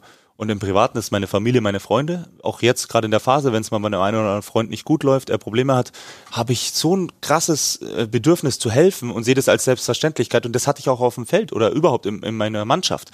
Ich habe immer versucht, viel zu helfen. Auch äh, zum Beispiel, weil Matze Ginter äh, Confed Cup angesprochen hat. Ich habe ja da kaum gespielt. Ich glaube, ich habe zwei Spielchen gemacht. Ähm, ansonsten war ich da Tourist, aber ich habe trotzdem versucht, dann in meiner touristischen Zeit ähm, auch voranzugehen, auf, im Training Gas zu geben. Ja, ich glaube, war da ältester Spieler zu der Zeit. Und ich habe mir gedacht, wenn ich jetzt vorangehe und kretsch und nicht spiele und mache und tu, dann denken sich die Jungen, ja komm, wenn der das macht, dann muss ich das jetzt auch machen. Das sind so Kleinigkeiten. Ich glaube, dass jetzt auch ein Stefan Effenberg, der eine tolle Karriere hatte, den ich geliebt habe auf dem Spielfeld, das große Ego hätte, ja, für sich, aber auch dieses Verantwortungsbewusstsein für seine ganze Mannschaft. Und da gibt's immer, jüngste Beispiel äh, Josh Kimmich, Ja. Ego, ja, Selbstbewusstsein, ja, aber auch Verantwortungsbewusstsein für seine Mannschaft. Und das ist ganz wichtig. weil, weil du es gerade angesprochen hast, bei dir ist ja dann noch mehr einfach durch deine Position der Fall gewesen, dass du manchmal auch eine halbe Stunde nicht im Spiel gewesen bist, logischerweise als Mittelstürmer. Und dann hilft ja, glaube ich, das, was du gerade gesagt hast, noch mehr, weil du musst halt, das ist ein bisschen wie bei einem Torhüter, ne? Also es gibt so zwei Situationen im Zweifel in so einem Spiel, da muss Manuel Neuer dann plötzlich mal da sein. Und als Stürmer ja irgendwie auch. Ja, voll. Ich, Entschuldigung, wenn ich wieder Ja. einhaken muss, hast du auch völlig recht. Aber das hat mir auch jahrelang Probleme gemacht, weil ich es äh, falsch umgemünzt habe. Ich bin dann, habe mich zu weit fallen lassen und habe mir gedacht, jetzt muss ich mir den Ball holen und habe Sachen gemacht, die ich gar nicht okay. kann. Also du hattest schon auch den nicht. Drang, ich muss jetzt mal ich hier muss rein jetzt, ich muss jetzt und irgendwann und dann habe ich mich wieder auf die Worte vom großen Horst Rubisch äh, ähm, ja Besonnen. zurückbesonnen, ja, danke. Der hat mir damals gesagt, Wachner, du Blinder, bleib einfach vorne stehen. Da kannst du Tore machen mit, mit deinem Schädel. Weißt du? Und da habe ich mir gedacht, ja, stimmt eigentlich. Und der hat mir echt Laufwege gezeigt. Also weniger ist ab und zu mehr. Vor ein paar Wochen Äh, Fabi äh, Klos zu sehen. In, in meiner Position. Fabi Und- Klos hat auch gesagt, die Mittelfeldspieler würden ihm einen pusten, wenn er da jetzt plötzlich rumläuft bei denen. Genau. Und das ne? habe ich äh, auch ne, ja leider zu oft falsch gemacht. Ich wollte dann damit Einsatz zeigen, Engagement zeigen. Und das ist dann aber falscher Einsatz und falsches Engagement. Der Wille ist da, aber man muss ihn richtig einsetzen. Mhm. Hat mir aber damals leider auch, oder haben mir wenige Trainer das gesagt, weil die das nicht gesehen haben. War der Wechsel nach China die richtige Entscheidung? Ja, ganz klar. Ja, für mich war ja der Wechsel nach äh, China, wie man bei uns in Bayern sagt. Ähm, oh, da schüttelt's mich. ja. China, China, wie man im Ruhrpott, glaube ich, ja, sagt. okay, dann, ja, China, ich kann es nur so leider. Ähm, okay. Ganz klar der richtige Schritt, ähm, weil das für mich finanziell der Aspekt war für mich von ersten Tag und das habe ich auch so kommuniziert, der wichtigste. Das heißt, A, war das der große Beweggrund, aber dann die ganzen Nebengeräusche, wie ich mal, mich selber da nochmal neu gefunden habe, wie wir uns als Familie entwickelt haben. Wir sind ja da hingekommen. Also ich, ich spreche jetzt nur mal für mich, ich habe mir null Gedanken gemacht davor. Ich habe nur den Vertrag gesehen und so geil Abfahrt und bin da in den Flieger rein und dann bin ich da hingekommen. Das war wie so ein, ja, ich glaube, meine arabischen Freunde würden sagen, das war eine ganz harte Schelle, die ich da am Flughafen bekommen habe. Ähm, da bin ich erstmal angekommen und dann wusste ich wirklich nicht, ähm, was habe ich hier eigentlich gemacht? So die ersten sieben Tage habe ich nichts gegessen. Ich habe sieben Kilo abgenommen. Ich war weiß wie Benny Zander. Oh, Simon, kannst du mir mal ein kurzes Foto von. Ah, nee, jetzt wird er leider rot. Das ist, Ich habe doch extra ein weißes Shirt an, damit es nicht ganz so weiß aussieht. Nee, Mann, ihr braun gebrannten, ey. War ein Red Spaß. weiter, also ich habe wirklich ähm, zu kämpfen gehabt und es hat ganz, ganz viel mit mir nochmal gemacht als Mensch. Von dem her war natürlich der finanzielle Aspekt A, so, das war der Hauptgrund, aber B, was daraus resultiert ist für uns als Familie, für mich als Mensch, unglaublicher Mehrwert. Unglaublicher Mehrwert. aber, aber schon auch krasse Erfahrungen, oder? Ganz krass. Ich, ich krieg's nicht mal hin, den Verein auszusprechen. Tianjin? Tianjin? Der Teda? große FC Tianjin Teda. Jin, okay. Ja. So. Ja. Äh, ich kenne wenige Großstädte in, in China, Ja. wie du sagen würdest. Ähm, Ich kenne immerhin eine. ja, Welche denn? aber, Shenzhen. Aber ich, War ich bei der Basketball-WM. Ah, cool. ja, stimmt, du hast, Ja. äh, ich, ich, Aber auch Mit die modernste Stadt der Welt. Ja, ja. Ist so, ja. Ich. Ich, ich, war, ich war noch nie da, aber ähm, weiß, dass es eine ganze Menge Städte gibt, die wahrscheinlich in, in Deutschland absolut, äh, also von der Einwohnerzahl her die Topstadt wären. Und die kennt man von hier nicht mal. Mhm. Also wie war das bei dir als Erfahrung? Was, was sind das für Dimensionen, in denen man da lebt? Das sind Dimensionen, die kann man nicht erklären. Die musst du dort sehen, weil sonst glaubst dir keiner. Also Tianjin, mal kurz gegoogelt, ich glaube 15 Millionen Einwohner. Habe ich noch nie gehört davor. Ja, genau. Und das sind so Sachen, wo du dir denkst, das gibt's doch gar nicht. Und dann kommst du da hin und das sind Flaggschiffe, also Riesenhochhäuser, schöne LED-Beleuchtung. Ähm, So im, Da- im Nordosten Chinas, ne? ja, Wenn- genau, also neben Peking. nicht- Halbe Stunde mit dem Zug, das sind ja diese Hochgeschwindigkeitszüge, die sind brutal und immer auf die Minute pünktlich, ja, zum Eingangsgespräch. Ähm, ich- 1,4 Milliarden Menschen. Stürme, Wind, Wetter, alles Katastrophe da teilweise, aber die kommen immer auf die Minute pünktlich. Darf Das ich ist mal die eine versteckte? Kritik an der Deutschen Bahn? Ja, weiß ich nicht. Weiß Ja, ich nicht, lass, lass mal einfach mal so stehen. Schöne Grüße auch von mir. Ist bei mir der Sympathieskala ungefähr so weit oben wie Silas war mein Gituga gerade in Bremen, so nach dem heutigen Tag. Äh, Die, kannst du dich an die Anekdote erinnern? Ich bin da zu dieser Basketball-WM und wir beiden unbedarften Typen haben gedacht, ja gut, wenn du schon in China bist, kannst du vielleicht Podcast mit Sandro Wagner für uns aufzeichnen. Oh ja, stimmt. Ich war in Da habe ich mal Shenzhen. eine Anfrage bekommen. Stimmt, ja. das war eine von den 66. Ich war, Nummer ich, 52. Ja, ich war in Shenzhen, dann gucke ich, wo, wo ist der überhaupt? Ja, okay, da hätte ich auch wieder nach Deutschland zurückfliegen können, gefühlt, da wäre ich schneller da gewesen als bei dir. Ja. Also das war auch zum Beispiel ein Thema. Also da könnten wir jetzt wirklich stundenlang reden, aber das Ding geht ja noch nicht mehr so lang. Ja, du, ich du, du, Wir haben noch ein bisschen du was drückst irgendwann Spaß den Knopf. äh, Ähm, Auswärtsfahrten beispielsweise, ja. In Deutschland Samstag Auswärtsfahrt, Freitagnachmittag hin, Hotel, Spiel, Bub zurück. Dort Auswärtsspiel, Samstag Auswärtsspiel. Du fährst, am Donnerstag früh triffst du dich, fliegst, fährst äh, erstmal den ganzen Tag, also zum Beispiel nach Shenzhen, viereinhalb Flugstunden. Ähm, dann hast du da ungefähr 20 Grad äh, Temperaturunterschiede. Shenzhen im Süden, nahe an Thailand. Ja, super heiß Äh, da, super ja. heiß in Guangzhou, wo Cannavaro ist. Äh, super heiß, Luftfeuchtigkeit, unglaublich. Also das Trikot ist danach ja, wie ein feuchtes Taschentuch. Das, also das sind Sachen, dein Körper wird so krass belastet da in China, was sportliche Aktivitäten angeht. Ähm, das war nochmal eine ganz, ganz andere Grenzerfahrung. Also nochmal zum Ablauf. Donnerstag früh triffst du dich, fliegst, fährst den ganzen Tag. Freitag versuchst dich einigermaßen zu erholen, hast ein Abschlusstraining am Abend. Samstag hast du das Spiel, ja. Da gibt's auch kein Training, kein Warm-up. Also die treffen, die essen den ganzen Tag irgendwas. Am Abend ist das Spiel oder mittags. Meistens war dann, wenn es 40 Grad hatte, dann um 13 Uhr das Spiel. Super Ansetzung. Und dann geht's am Sonntag erst zurück. Das heißt, du warst vier volle Tage für ein Auswärtsspiel unterwegs. Und englische Woche warst du eigentlich nur unterwegs. Und dann hatte ich die Familie dann ja immer mal wieder in China oder größtenteils in China. Das war halt schon nicht einfach. Also aber ich das war glaub dann, ich, oh, da waren die da in China in einem Hotel. Oh, du warst gar nicht da. Und ich war halt dann Ja, ja. vier Tage woanders in China, aber halt mal richtig weit weg. Das war ein ganz unschönes Gefühl. Für mich. Aber Mhm. ich kenne auch viele Familienväter, die waren dann auch mit mir unterwegs, die fanden es nicht so schlimm. Und das ist dann, wir sind mal wieder bei der Dings, das ist einfach Charakter, ähm, Individualität. Für mich war das halt schwieriger als für den einen oder anderen. Aber für dich war auch relativ klar, dass es eine endliche Geschichte ist, dass du das nur diesen Immer. Zeitraum machst, ne? Zwei Jahre, kein Tag länger. Und da gibt's andere Fälle. Also es, gibt, es gibt nicht, ich ich weiß gar nicht, es gibt Brasilianer, die sind da äh, versandet. Hatte, Also hattest ich du die typischen Brasilianer auch in deiner Hatte Mannschaft? ich, hatte ich, hab's ja auch, oder auch gegen die Spieler, die ich wirklich gespielt habe. Hulk, Oscar, immer viel geredet, Paulinho, Hamsik, Carrasco, äh, äh, also es waren Flaggschiffe, Arnautovic, da waren ja echt geile Spieler unterwegs. Und natürlich die Ausländer äh, vor dem Spiel, mitten im Spiel, nach dem Spiel geredet. Also das war, war schon schön. Also Mitten im Spiel, was machen wir eigentlich hier? mit Arnautovic, glaube ich, habe ich 90 Minuten geredet im Spiel. Marke Herst, was macht der wieder? Das war einfach lustig. Da habe ich gesagt, du, ich bin jetzt schon ein paar Monate hier, das wird sich nicht ändern. Ja, aber jetzt äh, alle, Spaß hin und her.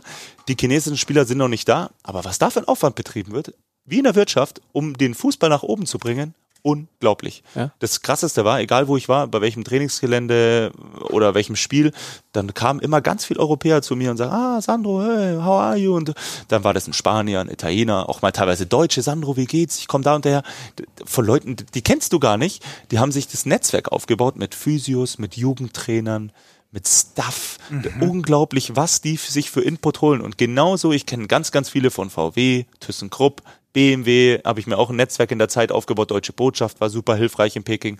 Das heißt, ich war da echt, ich habe mich mit so vielen Leuten unterhalten, weil mich das ganze China-Thema dann irgendwann so gepackt hat und ich mir gedacht habe, krass, was machen die eigentlich? Warum sind die eigentlich so schnell so gut? Und warum sagen die Wirtschaftsexperten bei uns in Deutschland oder auf der ganzen Welt, irgendwann fressen die uns auf? Und dann siehst du das, wie die das machen und man kann es jetzt kritisieren oder man kann sagen, mega clever aus Mhm. den ihrer Sicht. Und ich muss sagen, aus den ihrer Sicht wirtschaftlich unglaublich clever. Mhm. Beängstigend clever. Was Ja. Beängstigend clever und und Fußball machen die das Gleiche. Was glaubst du, wo sind die in fünf bis zehn Jahren fußballerisch? Fußball ist natürlich nicht ganz so einfach wie in der Wirtschaft, dass du jetzt sagst, okay, wir schauen uns das an, bupp, wir kopieren das. Das geht ja im People-Business, wie man so schön sagt, etwas schwieriger. Von dem her dauert es ein bisschen länger, aber sie werden da ankommen, wo sie wollen. Ja. Ich weiß nicht, ob sie da ankommen, wo der große Meister will. Der will ja ähm, quasi, glaube ich, Weltmeister werden, 2030. Das wird schwer, aber sie werden irgendwann in der Weltspitze ankommen. Allein schon aus dem Grund, dass sie in einem Teich äh, fischen können, wo 1,4 Milliarden Menschen wohnen. Und ich habe auch immer gedacht, Chinese klein schmächtig, gar nicht. Die Innenverteidiger waren alle 1,95 und richtige Kanten. Die brauchen natürlich noch das Spielverständnis. Das kommt aber mit den ausländischen Trainern natürlich in der Jugend jetzt schon rein. Bayern München hat Fußballschulen, äh, ist in den Grundschulen drin und äh, lehrt das Schulfach Sch- Fußball. Und das sind so Sachen, wo du sagst, ja, krass, da geht schon was, da geht was voran. Krass. Ähm, ich habe noch eine Frage dazu und dann müssen wir noch kurz Ja. über deine, deine Trainerambitionen sprechen. Das Ja. ist so der letzte Punkt bei uns auf der, auf der Liste. Ähm, du hast jetzt von China erzählt. Gab es etwas, also das hast du mitgenommen und du hast es nicht bereut, das hast du sehr klar gesagt. Gibt es Dinge, die du bereut hast, weil du sie vielleicht auch verpasst hast? Also eine Station oder, oder, oder etwas, was du dir eigentlich für die Karriere gut hättest vorstellen können, was du nicht mitgenommen hast? Nein. Also es sollte alles so sein. Und da, daran glaube ich und dazu stehe ich auch 100 Prozent. Natürlich wäre die eine oder andere Situation schöner gewesen, wenn man sie schneller beendet hätte im Nachgang oder vielleicht länger geblieben wäre. Aber es sollte alles so sein, dass das Endprodukt, äh, das sitzt dann jetzt quasi hier. Und das sollte alles so sein, die, die Reise, die letzten, wie alt bin ich jetzt? Ich glaube, ja, 33. Also es sollte genau so sein, äh, 33 Jahre lang. Daran glaube ich. Und wahrscheinlich haben wir dann die Klammer gemacht, weil das ist so das innere Selbstbewusstsein, was in dir ist. Ne? Also irgend, Ich- irgendwie ist- auch so ist eine ganz kein feste Verwurzelung. Wenn ich sag, also Nee, aber Reflexion würde ich, Ich, das nee, nee, genau. Ich, bin- ich glaube aber, dass sich aus sowas Selbstbewusstsein speist. Okay, Ne? okay, weißt du, also, also wenn man sagen kann, das sollte so sein und ich kann mit den positiven und negativen Dingen umgehen, weil ich diesen festen Glauben habe an was es auch immer ist, aber dass ich einen Glauben habe, es soll so sein. Ich glaube, daraus kann sich nur so ein, so ein gesundes Selbstbewusstsein speisen, würde ich jetzt, würde ich jetzt sagen. Wir schließen das Thema Sandro Wagner Karriere mit der Kultrubrik ab. Die haben die Leute gefordert. Letzte Woche gab es sie nicht. Äh, Sandro, einfach mal kurz auf dich wirken lassen. Dann weißt wahrscheinlich auch, wenn du es jetzt gehört hast, dann gleich noch nicht, was jetzt kommt. Schätzelein. Es ist eine kleine Schätzrubrik. Okay. Ähm, Schöne Stimme. Du kannst einfach nur zuhören. Und zwar muss Schlüter, äh, Das Schlüter mein Job, getestet. so, ja, ja. ja. Was glaubst du, wie viele Platzverweise hat Sandro Wagner in seiner Karriere kassiert?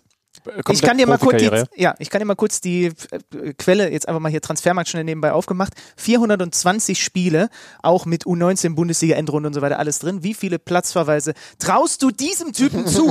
Das kann ich nur falsch liegen. Können ne? diese also, Augen vom Platz fliegen?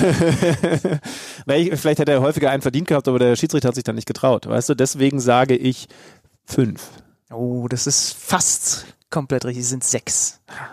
Geht, oder? Ja. Kannst du dich an alle erinnern? Nee.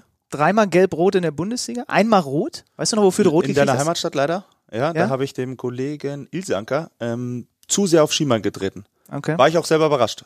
Ja? Kann man auch geben. Was, wie, wie stark du gegen Schienbeine treten Nee, kannst. wie- ich war, ich wollte den Ball, ja, da wollte ich wirklich den Ball und war tatsächlich zu spät dran.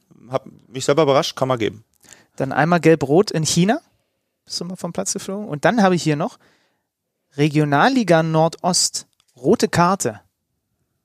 Okay. Weißt du das noch? Nee, was habe ich denn da gemacht? Warte mal, guck In mal. Berlin mal musste ich da mal zur Regionalliga runter. Schauen wir mal. Oder? Regionalliga Nordost. Das sind die Nee, Spiele. oder in Bremen. Doch, für die Hertha hier. Okay. Tja, vielleicht musstest du da Rote Karte gegen Magdeburg in der auswärts in Magdeburg, 37. Minute. Habt ihr 1-4 verloren? Und du bist nach 37 Minuten, hast von Beginn an gespielt, bist vom Platz geflogen. Aufruf an die äh, Kicker Boah, Meet the Community, wenn, wenn jemand zufälligerweise sogar im Stadion gewesen ist oder sich zumindest an dieses Spiel erinnert, äh, schreibt uns das gerne. Was hat der Sandro damals gemacht? Ich äh, weiß es nicht. Nee, ich hätte nur eine mehr kassieren müssen, ja, in China. Da war, haben wir gespielt in äh, Shanghai gegen Arnautovic, sein Verein, und dann bin ich so hochgesprungen und habe den Torwart komplett am Kopf erwischt. Der ist umgefallen wie so ein, ja, wie im Kampf. Und dann hat mich der chinesische Schiedsrichter gerade wirklich gefragt, äh, äh, Foul, Foul. Ich so, no, no. Er so, okay, okay. Und es ging einfach weiter dann. Und das war, äh, Ja, aber- tut mir leid, dass ich ihn angelogen habe in dem Moment. Es tut mir wirklich leid, aber eine coole Situation war das. Ja. Habe ich auch eine Woche lang nur jedem erzählt und die konnten es alle nicht glauben. Äh, Das hätte Robert Andrich im Derby auch gerne gemacht, aber der Schiedsrichter hat ihn leider nicht faul, faul gefragt, sondern er hätte nochmal darauf antworten. Dürfen wir schon unsere nächsten Gäste äh, fragen? Vielleicht nehme ich das mal oder nehmen wir das mal für den nächsten Schiedsrichter-Podcast mit, ob, ob das eine Option ist, dass man einfach häufiger die Stürmer fragt, war es ein Foul oder was? Kommenden Montag gibt's, gibt's die Antwort darauf. Dann gibt's Teil 2 unserer Schiedsrichter-Saga, wie wir sie nennen, bei Kicker Meets Saison. Nee, Teil 3 ist es sogar schon. Teil Genau, 1 war Dennis Aitekin. und, und jetzt haben wir zum zweiten Mal Patrick Ittrich. ja. Willst, Okay. willst du dem was mit auf den Weg geben? Nee.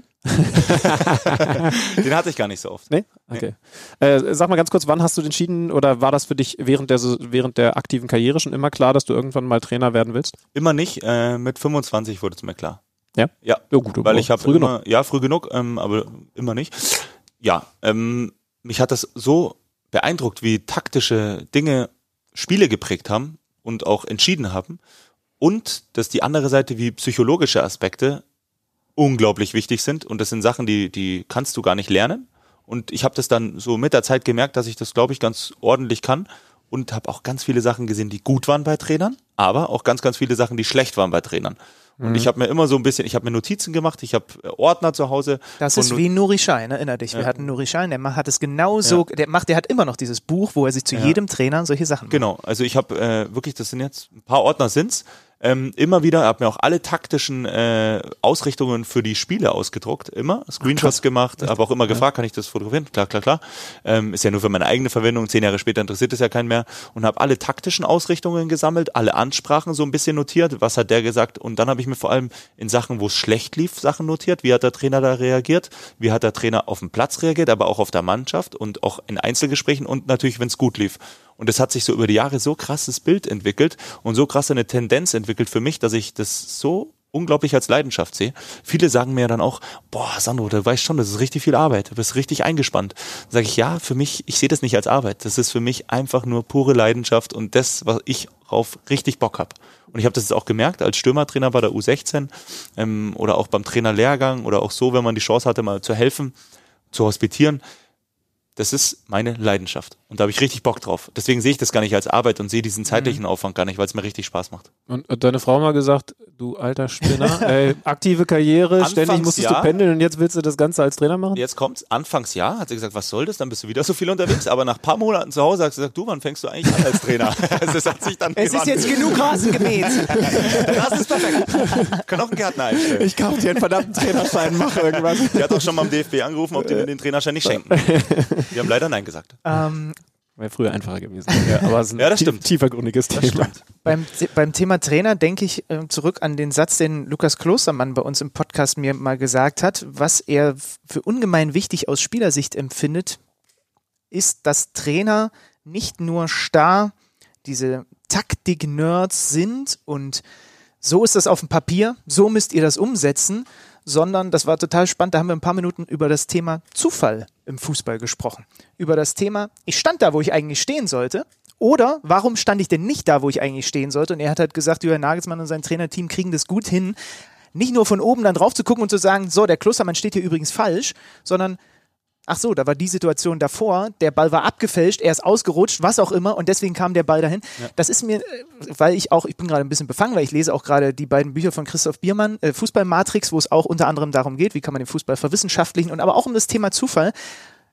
Kommt fast ein bisschen kurz, manchmal in der Bewertung auf der einen Seite und ist aber, glaube ich, aus Spielersicht und dann auch für dich aus Trainersicht irgendwann mal total wichtig, ne? dass man das nicht vergisst bei aller Verwissenschaftlichung und was alles statistisch belegt ist und so weiter. Auf dem Papier ist es eine, auf dem Feld reagiert trotzdem noch so auf der Instinkt.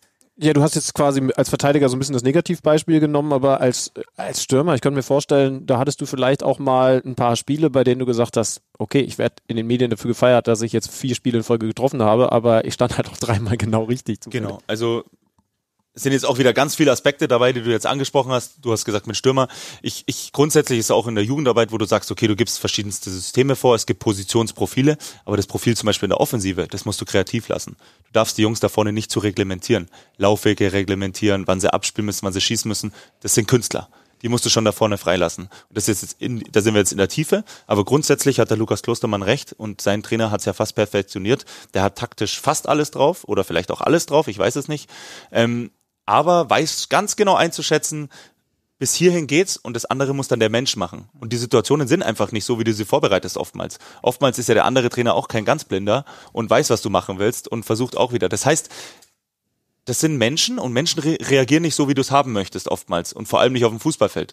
Und dementsprechend musst du auch das einschätzen können und auch im Nachgang ähm, andere Meinungen zählen lassen, gerade als Trainer. Also ich hatte ganz, ganz viele Videoanalysen, wo dann der Trainer vor der Mannschaft gesagt hat, du hättest da hinstellen müssen. Dann hat der Spieler aber gesagt, ja, aber der Trainer, dann hätte ich doch den aus den Augen verloren. Und offensichtlich, es war offensichtlich, dass der Trainer falsch lag, aber er wollte es da nicht zugeben. Mhm. Und das waren ganz, ganz oft Probleme, wo der Trainer sofort verloren hatte. Mhm. Ja. Ähm, und das ist diese inhaltliche Geschichte.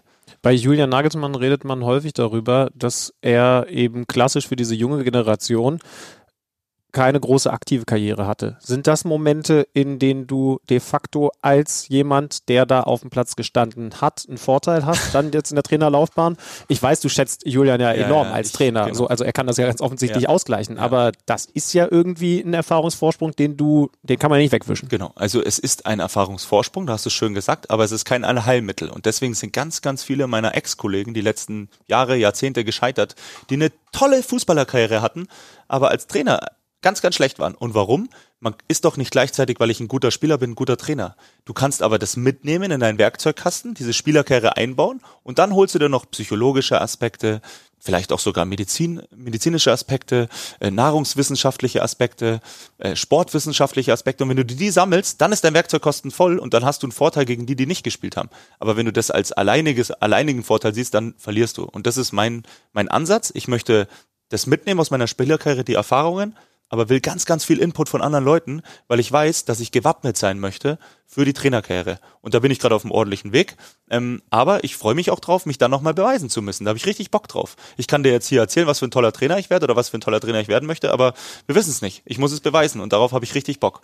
Und jetzt noch eine Geschichte dazu, zu dem Inhaltlichen, ja, du bist bei der Wiener-Analyse, alle sehen, das stimmt nicht, der Trainer rudert auch nicht zurück, weil da kannst du auch die Mannschaft gewinnen, wenn du sagst, ah, stimmt eigentlich, hast recht. Ja. Hast recht? Ja. Und das findet auch eine Mannschaft viel, viel cooler. Ja. Und dann, und, und sowas habe ich ganz oft nicht verstanden, warum Trainer sich nicht auch mal eingestehen, vielleicht eine kleine Schwäche zu haben. Schwäche zu zeigen ist kein, ist kein schlimme, keine schlimme Sache. Ich hatte mal einen Trainer vor ein paar Jahren, keine Namen, auch keine Situation, weil sonst weiß man gleich, wie man meint.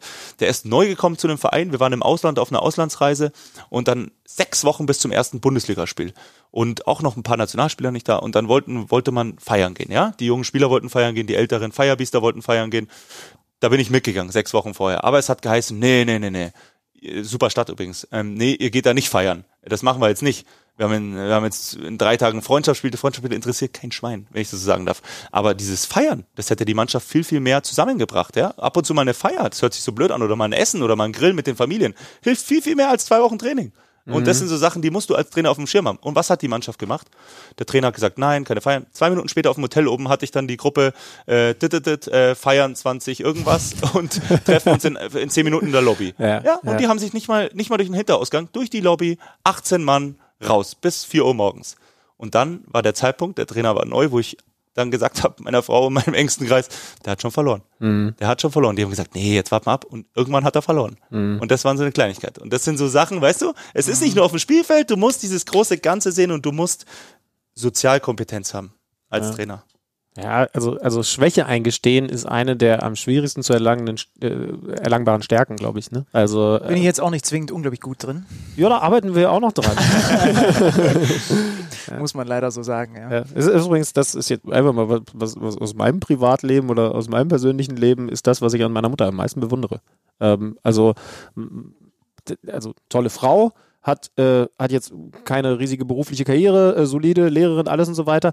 Aber was die kann, was ganz, ganz wenige andere Menschen, die ich kennengelernt habe, können, ist ein Gespräch zu führen und irgendwann zu sagen, ach stimmt, den mhm. Punkt hatte ich nicht beachtet, dann gebe ich Ist dir das recht. geil. Ja. Ist das So, geil. und- das sage ich immer wieder, was mir so fehlt. Diese Diskussionskultur. Ja. Ist doch nicht schlimm, wenn man verschiedener Meinung ist. Und dann kann man sich doch auch mal umdrehen lassen, also quasi überzeugen lassen. Ja. Ich bin ein totaler Mensch, der sich gerne überzeugen lässt. Und es ist auch übrigens Oh, ist vollkommen. schön. Ich würde mal gerne mit deiner Mutter essen gehen. Äh, total Zusammen gerne. natürlich. Natürlich, äh, total. Sie hört häufig diesen Podcast, also äh, wahrscheinlich schickt sie dir direkt Mutter eine Einladung. Ja, äh, wirklich, das ist eine Riesenqualität, weil man die, das, das, das sagt man immer so nebenbei, ne? Aber und also die Zeit haben wir jetzt nicht mehr, weil theoretisch könntest du das natürlich jetzt über die komplette Weltbevölkerung stülpen. Schau mal einmal in, 100%. in, die USA oder es reicht 100%. Deutschland, ne? Wenn die, grad wenn die Lager, genau, wenn diese Lager so, so einfach so, so fest verbissen sind und du hast das Gefühl, ah, wie soll man denn aus so einer Nummer rau rauskommen? Corona-Gegner, Corona, äh, wie, wie auch immer man das nennen will, Befürworter ist das falsche Wort. So, je mehr man diskutiert, desto mehr treten die Leute aus, weil sie das Gefühl haben, und egal jetzt wer recht hat, ne? also völlig, völlig wurscht, aber, aber man hat immer so häufig in so Situationen das Gefühl, je mehr Argumente sie gegen sich bekommen, desto mehr versuchen sie einfach dagegen zu schießen, zu treten, anstatt zu überlegen, okay, das ist ein gutes Argument, ich muss überlegen, ob das vielleicht, und wenn es nur ein Teil ist, stimmt und mich umstimmt, mich überzeugt. Ne? So, und das ist wieder so ist super ja eigentlich leicht eine gesagt. Diskussion. Das Ja, sollte ja genau. eine Diskussion sein. Wir tauschen Argumente aus und mal äh, überzeuge ich den einen, mal überzeugt er mich. Ist überhaupt nichts Schlimmes, sich überzeugen zu lassen. Und was übrigens auch nicht schlimm ist, was da gerade noch mit reinzählt, man muss auch nicht immer zu allem eine Meinung haben. Es gibt echt viele Dinge, Genau. von denen Genau. habe ich einfach gar keine Ahnung, deswegen sage ich dazu nichts. Und dann fällt auch mal der Satz, wenn ich da mit Leuten, früher als man noch mit mehr, vielen Leuten auch mal zusammensitzen konnte, ja, keine Ahnung, weiß ich nicht, kenne ich mich nie aus, müsste ich mich erstmal mit beschäftigen. Ja. Ich muss doch nicht zu allem immer so eine 015-Meinung haben, die, Schön, die schöner Satz von, ist. von Kloppe zu Beginn äh, dieser Corona-Pandemie, der Corona-Krise, als er vom Journalisten gefragt wurde, er gesagt hat, keine Ahnung, bin ich Virologe, das sollten bitte die Virologen sagen. Ich habe dazu keine Meinung, weil ich nicht genug Ahnung habe. Das ist auch eine Stärke, würde ich sagen, von Kloppo. Zum Abschluss, hattest du mal einen Fansong? Haben dir Fans mal einen Song gewidmet bei einem deiner Vereine? Ähm, ich glaube nur in Hoffenheim. Kurzzeitig. Der war so kurz vor meinem Wechsel und dann haben sie ihn, glaube ich, wieder eingestampft, als ich dann zu Bayern gegangen bin. Hast- Aber ich kann dich im nicht mal dran erinnern, wie der war. Weil Alex Schlüter hat den Lukas Alario-Song in, äh, in, die, in die deutschen Bundesliga-Stadien hoffentlich getragen, wenn dann wieder irgendwann Fans Die, da sind. ich, ich gehe einfach fest davon aus, dass die Leverkusen-Fans da im Moment gerade im stillen Kämmerlein, natürlich alleine, so wie sich das dann gehört, äh, dran arbeiten und wenn man wieder ins Stadion darf, dann singen sie das Lukas Alario ist äh, von, von Duda im Radio abgeguckt. Es, ja. ja, aber ich Vielleicht als Trainer dann. Kann ich mir auch gut vorstellen, wenn es da so einen Song über Trainer gibt. Gibt's eigentlich noch gar gut. nicht, ne? Doch über Klopp gibt's hundertprozentig bei Liverpool Songs. Und Also ich bei, glaube über Diego Simeone. Wenn er den wieder einpeitscht. Ja. und die Engländer, die Engländer generell. die also Engländer sind ja, in ja. Songs besser. Mourinho Ja, ja. und so, Ja, ja. Pochettino haben die hundertprozentig. Ja. haben die hundertprozentig. Ach Sandro, das war sehr schön. Ja. Ähm, das hat sehr viel Spaß gemacht. Ja, das wir quatschen jetzt irgendwann gleich noch mal. über den Bundesligaspieltag. Hast du, hast du da noch eine Punchline? Und übrigens ganz wichtig, am Mittwoch erleben wir dich wieder bei uns in der Champions Ja. League. Äh, Gladbach gegen Real Madrid. Okay, dann habe ich zwei Fragen. Erstens, worauf dürfen sich die Zuschauer da freuen? Was erwartest du für ein Spiel? Ein geiles Fußballspiel, wo es um alles geht. Äh, Eine Top-Mannschaft Real Madrid mit unglaublichen Stars und eine unglaublich tolle, attraktive Mannschaft aus Gladbach, die sich super gefunden hat, die einen super Trainer hat, super offensiv Fußball spielt. Ähm, auch ein großes Selbstbewusstsein an den Tag gelegt hat und sagt, wir fahren dann nach Madrid, um zu gewinnen. Das heißt, die Vorzeichen sind perfekt für ein schönes Spielchen. Und ich weiß zumindest ein bisschen, Fußball hast du geschaut. Äh, Leipzig gegen Bayern. Äh, wir werden gleich ein bisschen intensiver drüber reden. Für dich, äh, was für ein Spiel? Auch wieder ein sehr interessantes Spiel, vor allem auch taktisch, was der Kollege Nagelsmann da gegen den Kollegen Flick äh, vorhatte. Und äh, Hansi hat natürlich auch gewusst, was er vorhat. Also da, wenn man sich so in die Tiefe geschaut hat bei den Spielen, welche Seiten überlagert wurden, welcher Innenverteidiger angelaufen wurde, welcher Innenverteidiger auch oftmals mit langen Bällen überspielt werden sollte. Es war schön zu sehen, dass sich beide Mannschaften da echt viele Gedanken gemacht hatten. Ein schönes Spiel. man jetzt, jetzt hört ihr schon. Ne? Das sind die Analysen, auf die ihr euch dann in den nächsten Wochen beide so freuen könnt. Von Sandro Wagner und äh, von mir dann so ganz, ganz cool anmoderiert. So Ja, läuft's ja das meistens. Kann man sagen. Will jetzt nicht unbedingt Geld drauf setzen, aber gut. Und übrigens, bevor ich es vergesse, äh, Simon, danke schon mal für die Fotos. Simon, wo findet man dich auf Instagram? S- Simon Friedel? Simon Friedel unterstrich. Könnt ihr mal vorbeischauen, gibt sehr schöne Fotos, denn der Mann ist im Sport sowieso schon unterwegs. Heute war es dann ein bisschen weniger Bewegung, aber, aber zumindest könnt ihr da ein bisschen Eindruck von Ja, dem, für was mich wir war heute das heute erlebt haben, meine, bekommen. meine wichtigste Sporteinheit. Dein Schrittzähler ist schon noch bei zwei, weil du einmal Wasser geholt hast. Ach ja. Na Äh. Sandro, danke dir. Ja, Ja, wir sehen uns eh schon bald wieder. genau. Und- Mir hat's auch Spaß gemacht. Danke. Macht ja, Spaß, wie war's über denn? Erste, erste. Mal Podcast. Ja, war cool, muss ich Ja. sagen. Also ich bin ja gar nicht äh, der größte Podcast-Fan, aber das sind entwickelt sich jetzt so langsam. Also ich mhm. habe das immer so früher verglichen mit Bibi und Tina. Als meine Tochter hat immer Bibi und Tina und ich immer gedacht, das ist doch eigentlich das gleiche wie Podcast. Ja gut. Ja. Äh, wer jetzt da Bibi und Tina ist, ich weiß nicht. Aber nein, Spaß beiseite. Er hat Spaß gemacht und äh, über Fußball reden geht immer. Ja, das äh, wiederholen wir dann sehr, sehr gerne. So. Ja. Und wir machen kurz einen Break und dann ja. reden wir noch ein bisschen über Fußball. Danke dir. Ja. Ich sage auch danke. Werbung Ihr wollt auf den Champions League-Sieger tippen? Auf tipico.de geht das ganz einfach. Unter Sportwetten, Fußball, Champions League könnt ihr auf euren Favoriten setzen. Quotenänderungen vorbehalten. Tipico verdoppelt deine erste Einzahlung. Registriere dich noch heute und sichere dir so den Willkommensbonus bis zu 100 Euro. Du erhältst den Bonus sofort nach deiner ersten Einzahlung. 18 plus. Glücksspiel kann süchtig machen. Hilfe unter www.spieleambulanz.de. Zack, bumm, da ist er weg, der Sandro Wagner. Und während wir gerade gesprochen haben, bevor wir uns gleich noch ein bisschen um den Bundesliga, um das Bundesligaspieltag kümmern, liebe Hörer, lese ich hier auf kicker.de, dass gerade die Bundestrainer PK live ist und die Zitate von Joachim Löw, er sei verwundert und enttäuscht. Also es wurde hier gerade. Hat er unsere Folge schon gehört? es wurde hier gerade in doppelter, in doppelter Art und Weise Sportgeschichte geschrieben, nicht nur mit unserem Podcast. Naja, das werden wir uns dann noch in aller Ruhe zu Gemüte führen.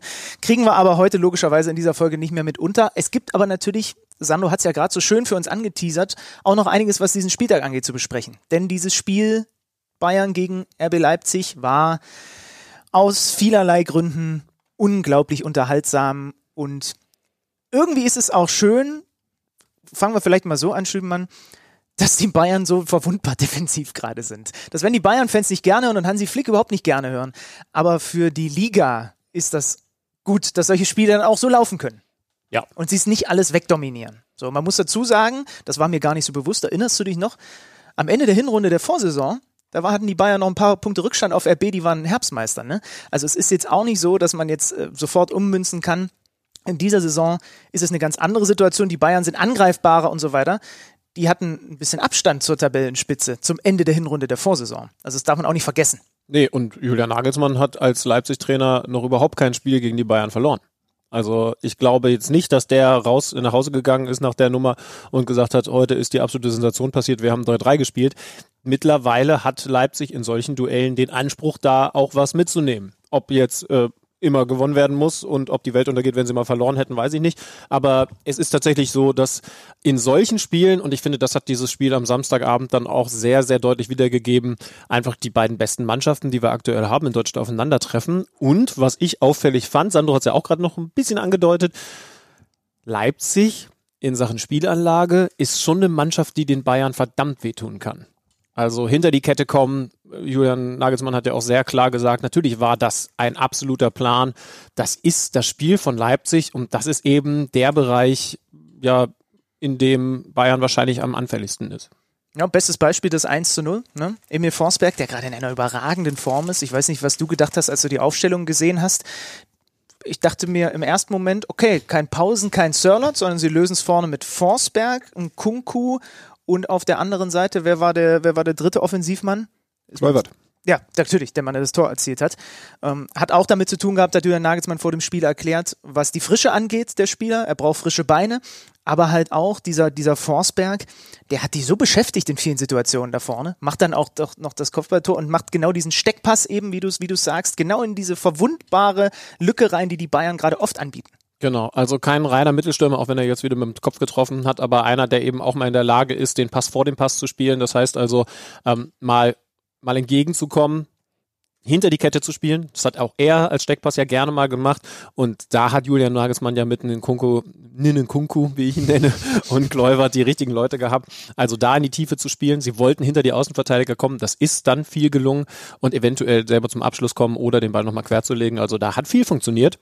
Gut, man darf jetzt auch nicht vergessen, am Ende war es nur ein 3-3. Also die Bayern haben schon auch noch was Gutes gemacht. Übrigens für mich das Interessanteste, Thomas Müller hat bei den Sky-Kollegen ähm, sehr ehrlich, wie er dann so ist, gesagt, er hat zum Ende, ich weiß nicht, ob du es gehört hast, nochmal kurz Absprache, Rücksprache gehalten Neuer. mit Manuel ja. Neuer. Und offensichtlich haben sich auf dem Feld in der Schlussphase dieses Spiels beide darauf geeinigt, das Unentschieden halten wir jetzt. Wir gehen nicht auf Sieg, sondern so. Und das ist für mich die größte Anerkennung, die du RB Leipzig aktuell machen kannst. Und natürlich auch eine Anerkennung der Begleitumstände. Ne? Auch Leipzig hat es ja so gemacht, dass Jürgen Nagelsmann dann auch mit Hinblick auf die Champions League ein paar Spieler rausgenommen hat. Also beide sind nicht bis ans Äußerste hinten rausgegangen, was verwunderlich ist auch in einem Topspiel in der Fußball-Bundesliga, aber was auch einfach den Begleitumständen geschuldet ist. Ich fand den, die Aussage auch super spannend.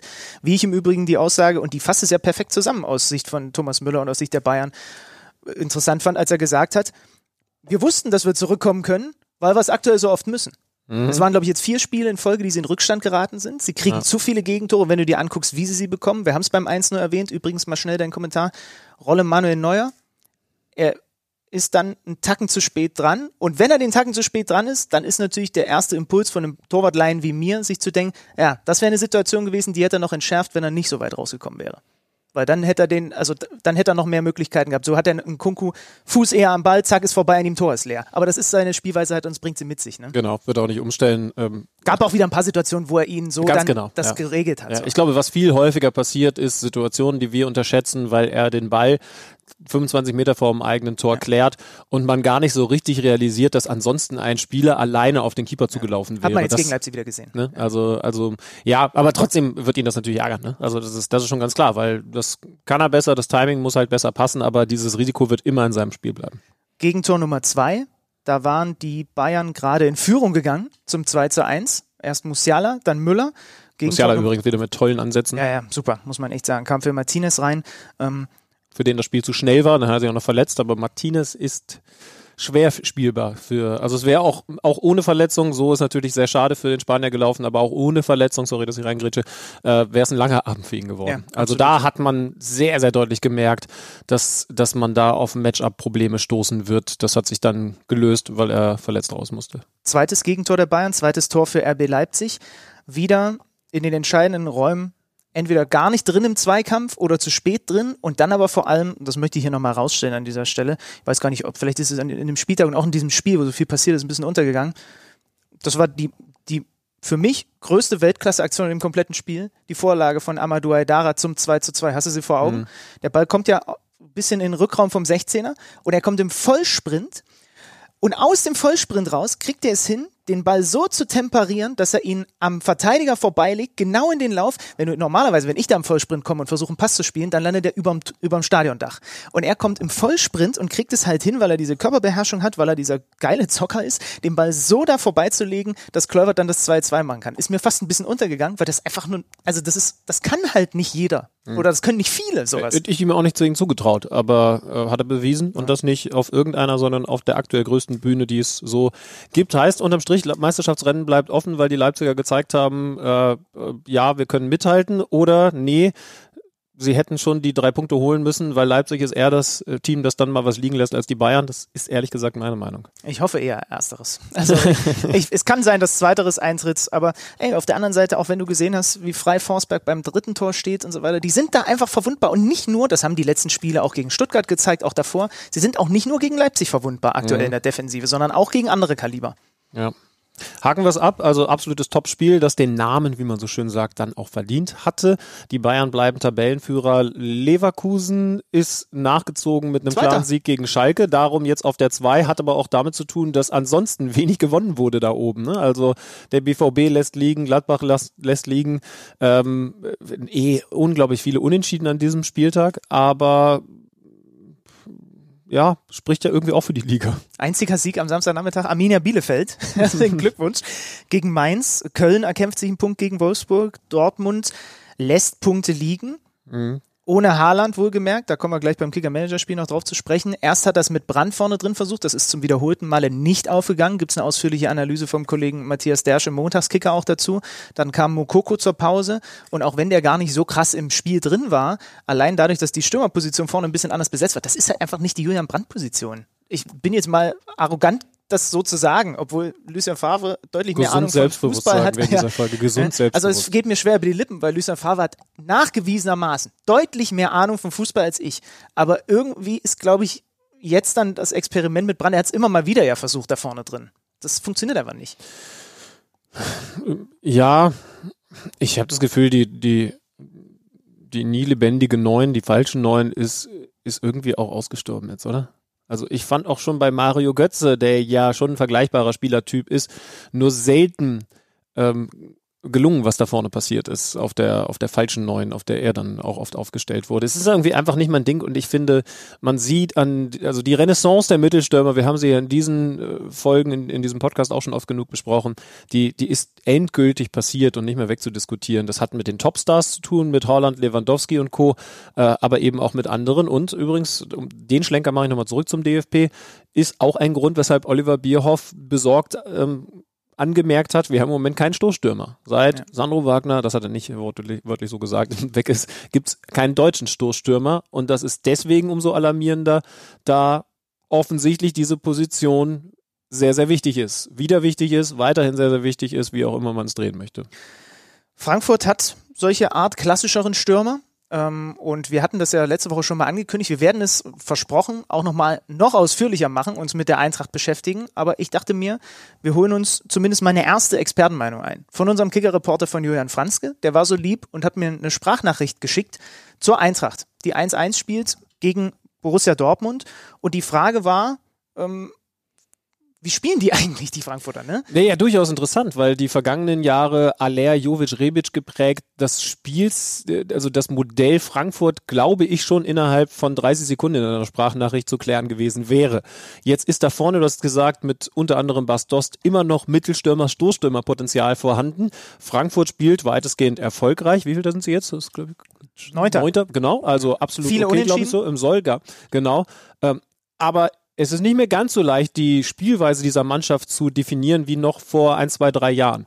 Und äh, da konnte Kollege Franzke uns hoffentlich Abhilfe schaffen, etwas unter die Arme greifen, weiß ich nicht. Ja, die Frage nach dem Stil ist gar nicht mal so leicht zu beantworten. Ich bin der Auffassung, dass die Mannschaft nicht mehr so eine klare DNA hat wie noch vor zwei Jahren. Die meisten werden sich erinnern, Luka Jovic, Sebastian Aller, Ante Rebic, die Büffelherde, dazu noch Philipp Kostic in absoluter Topform.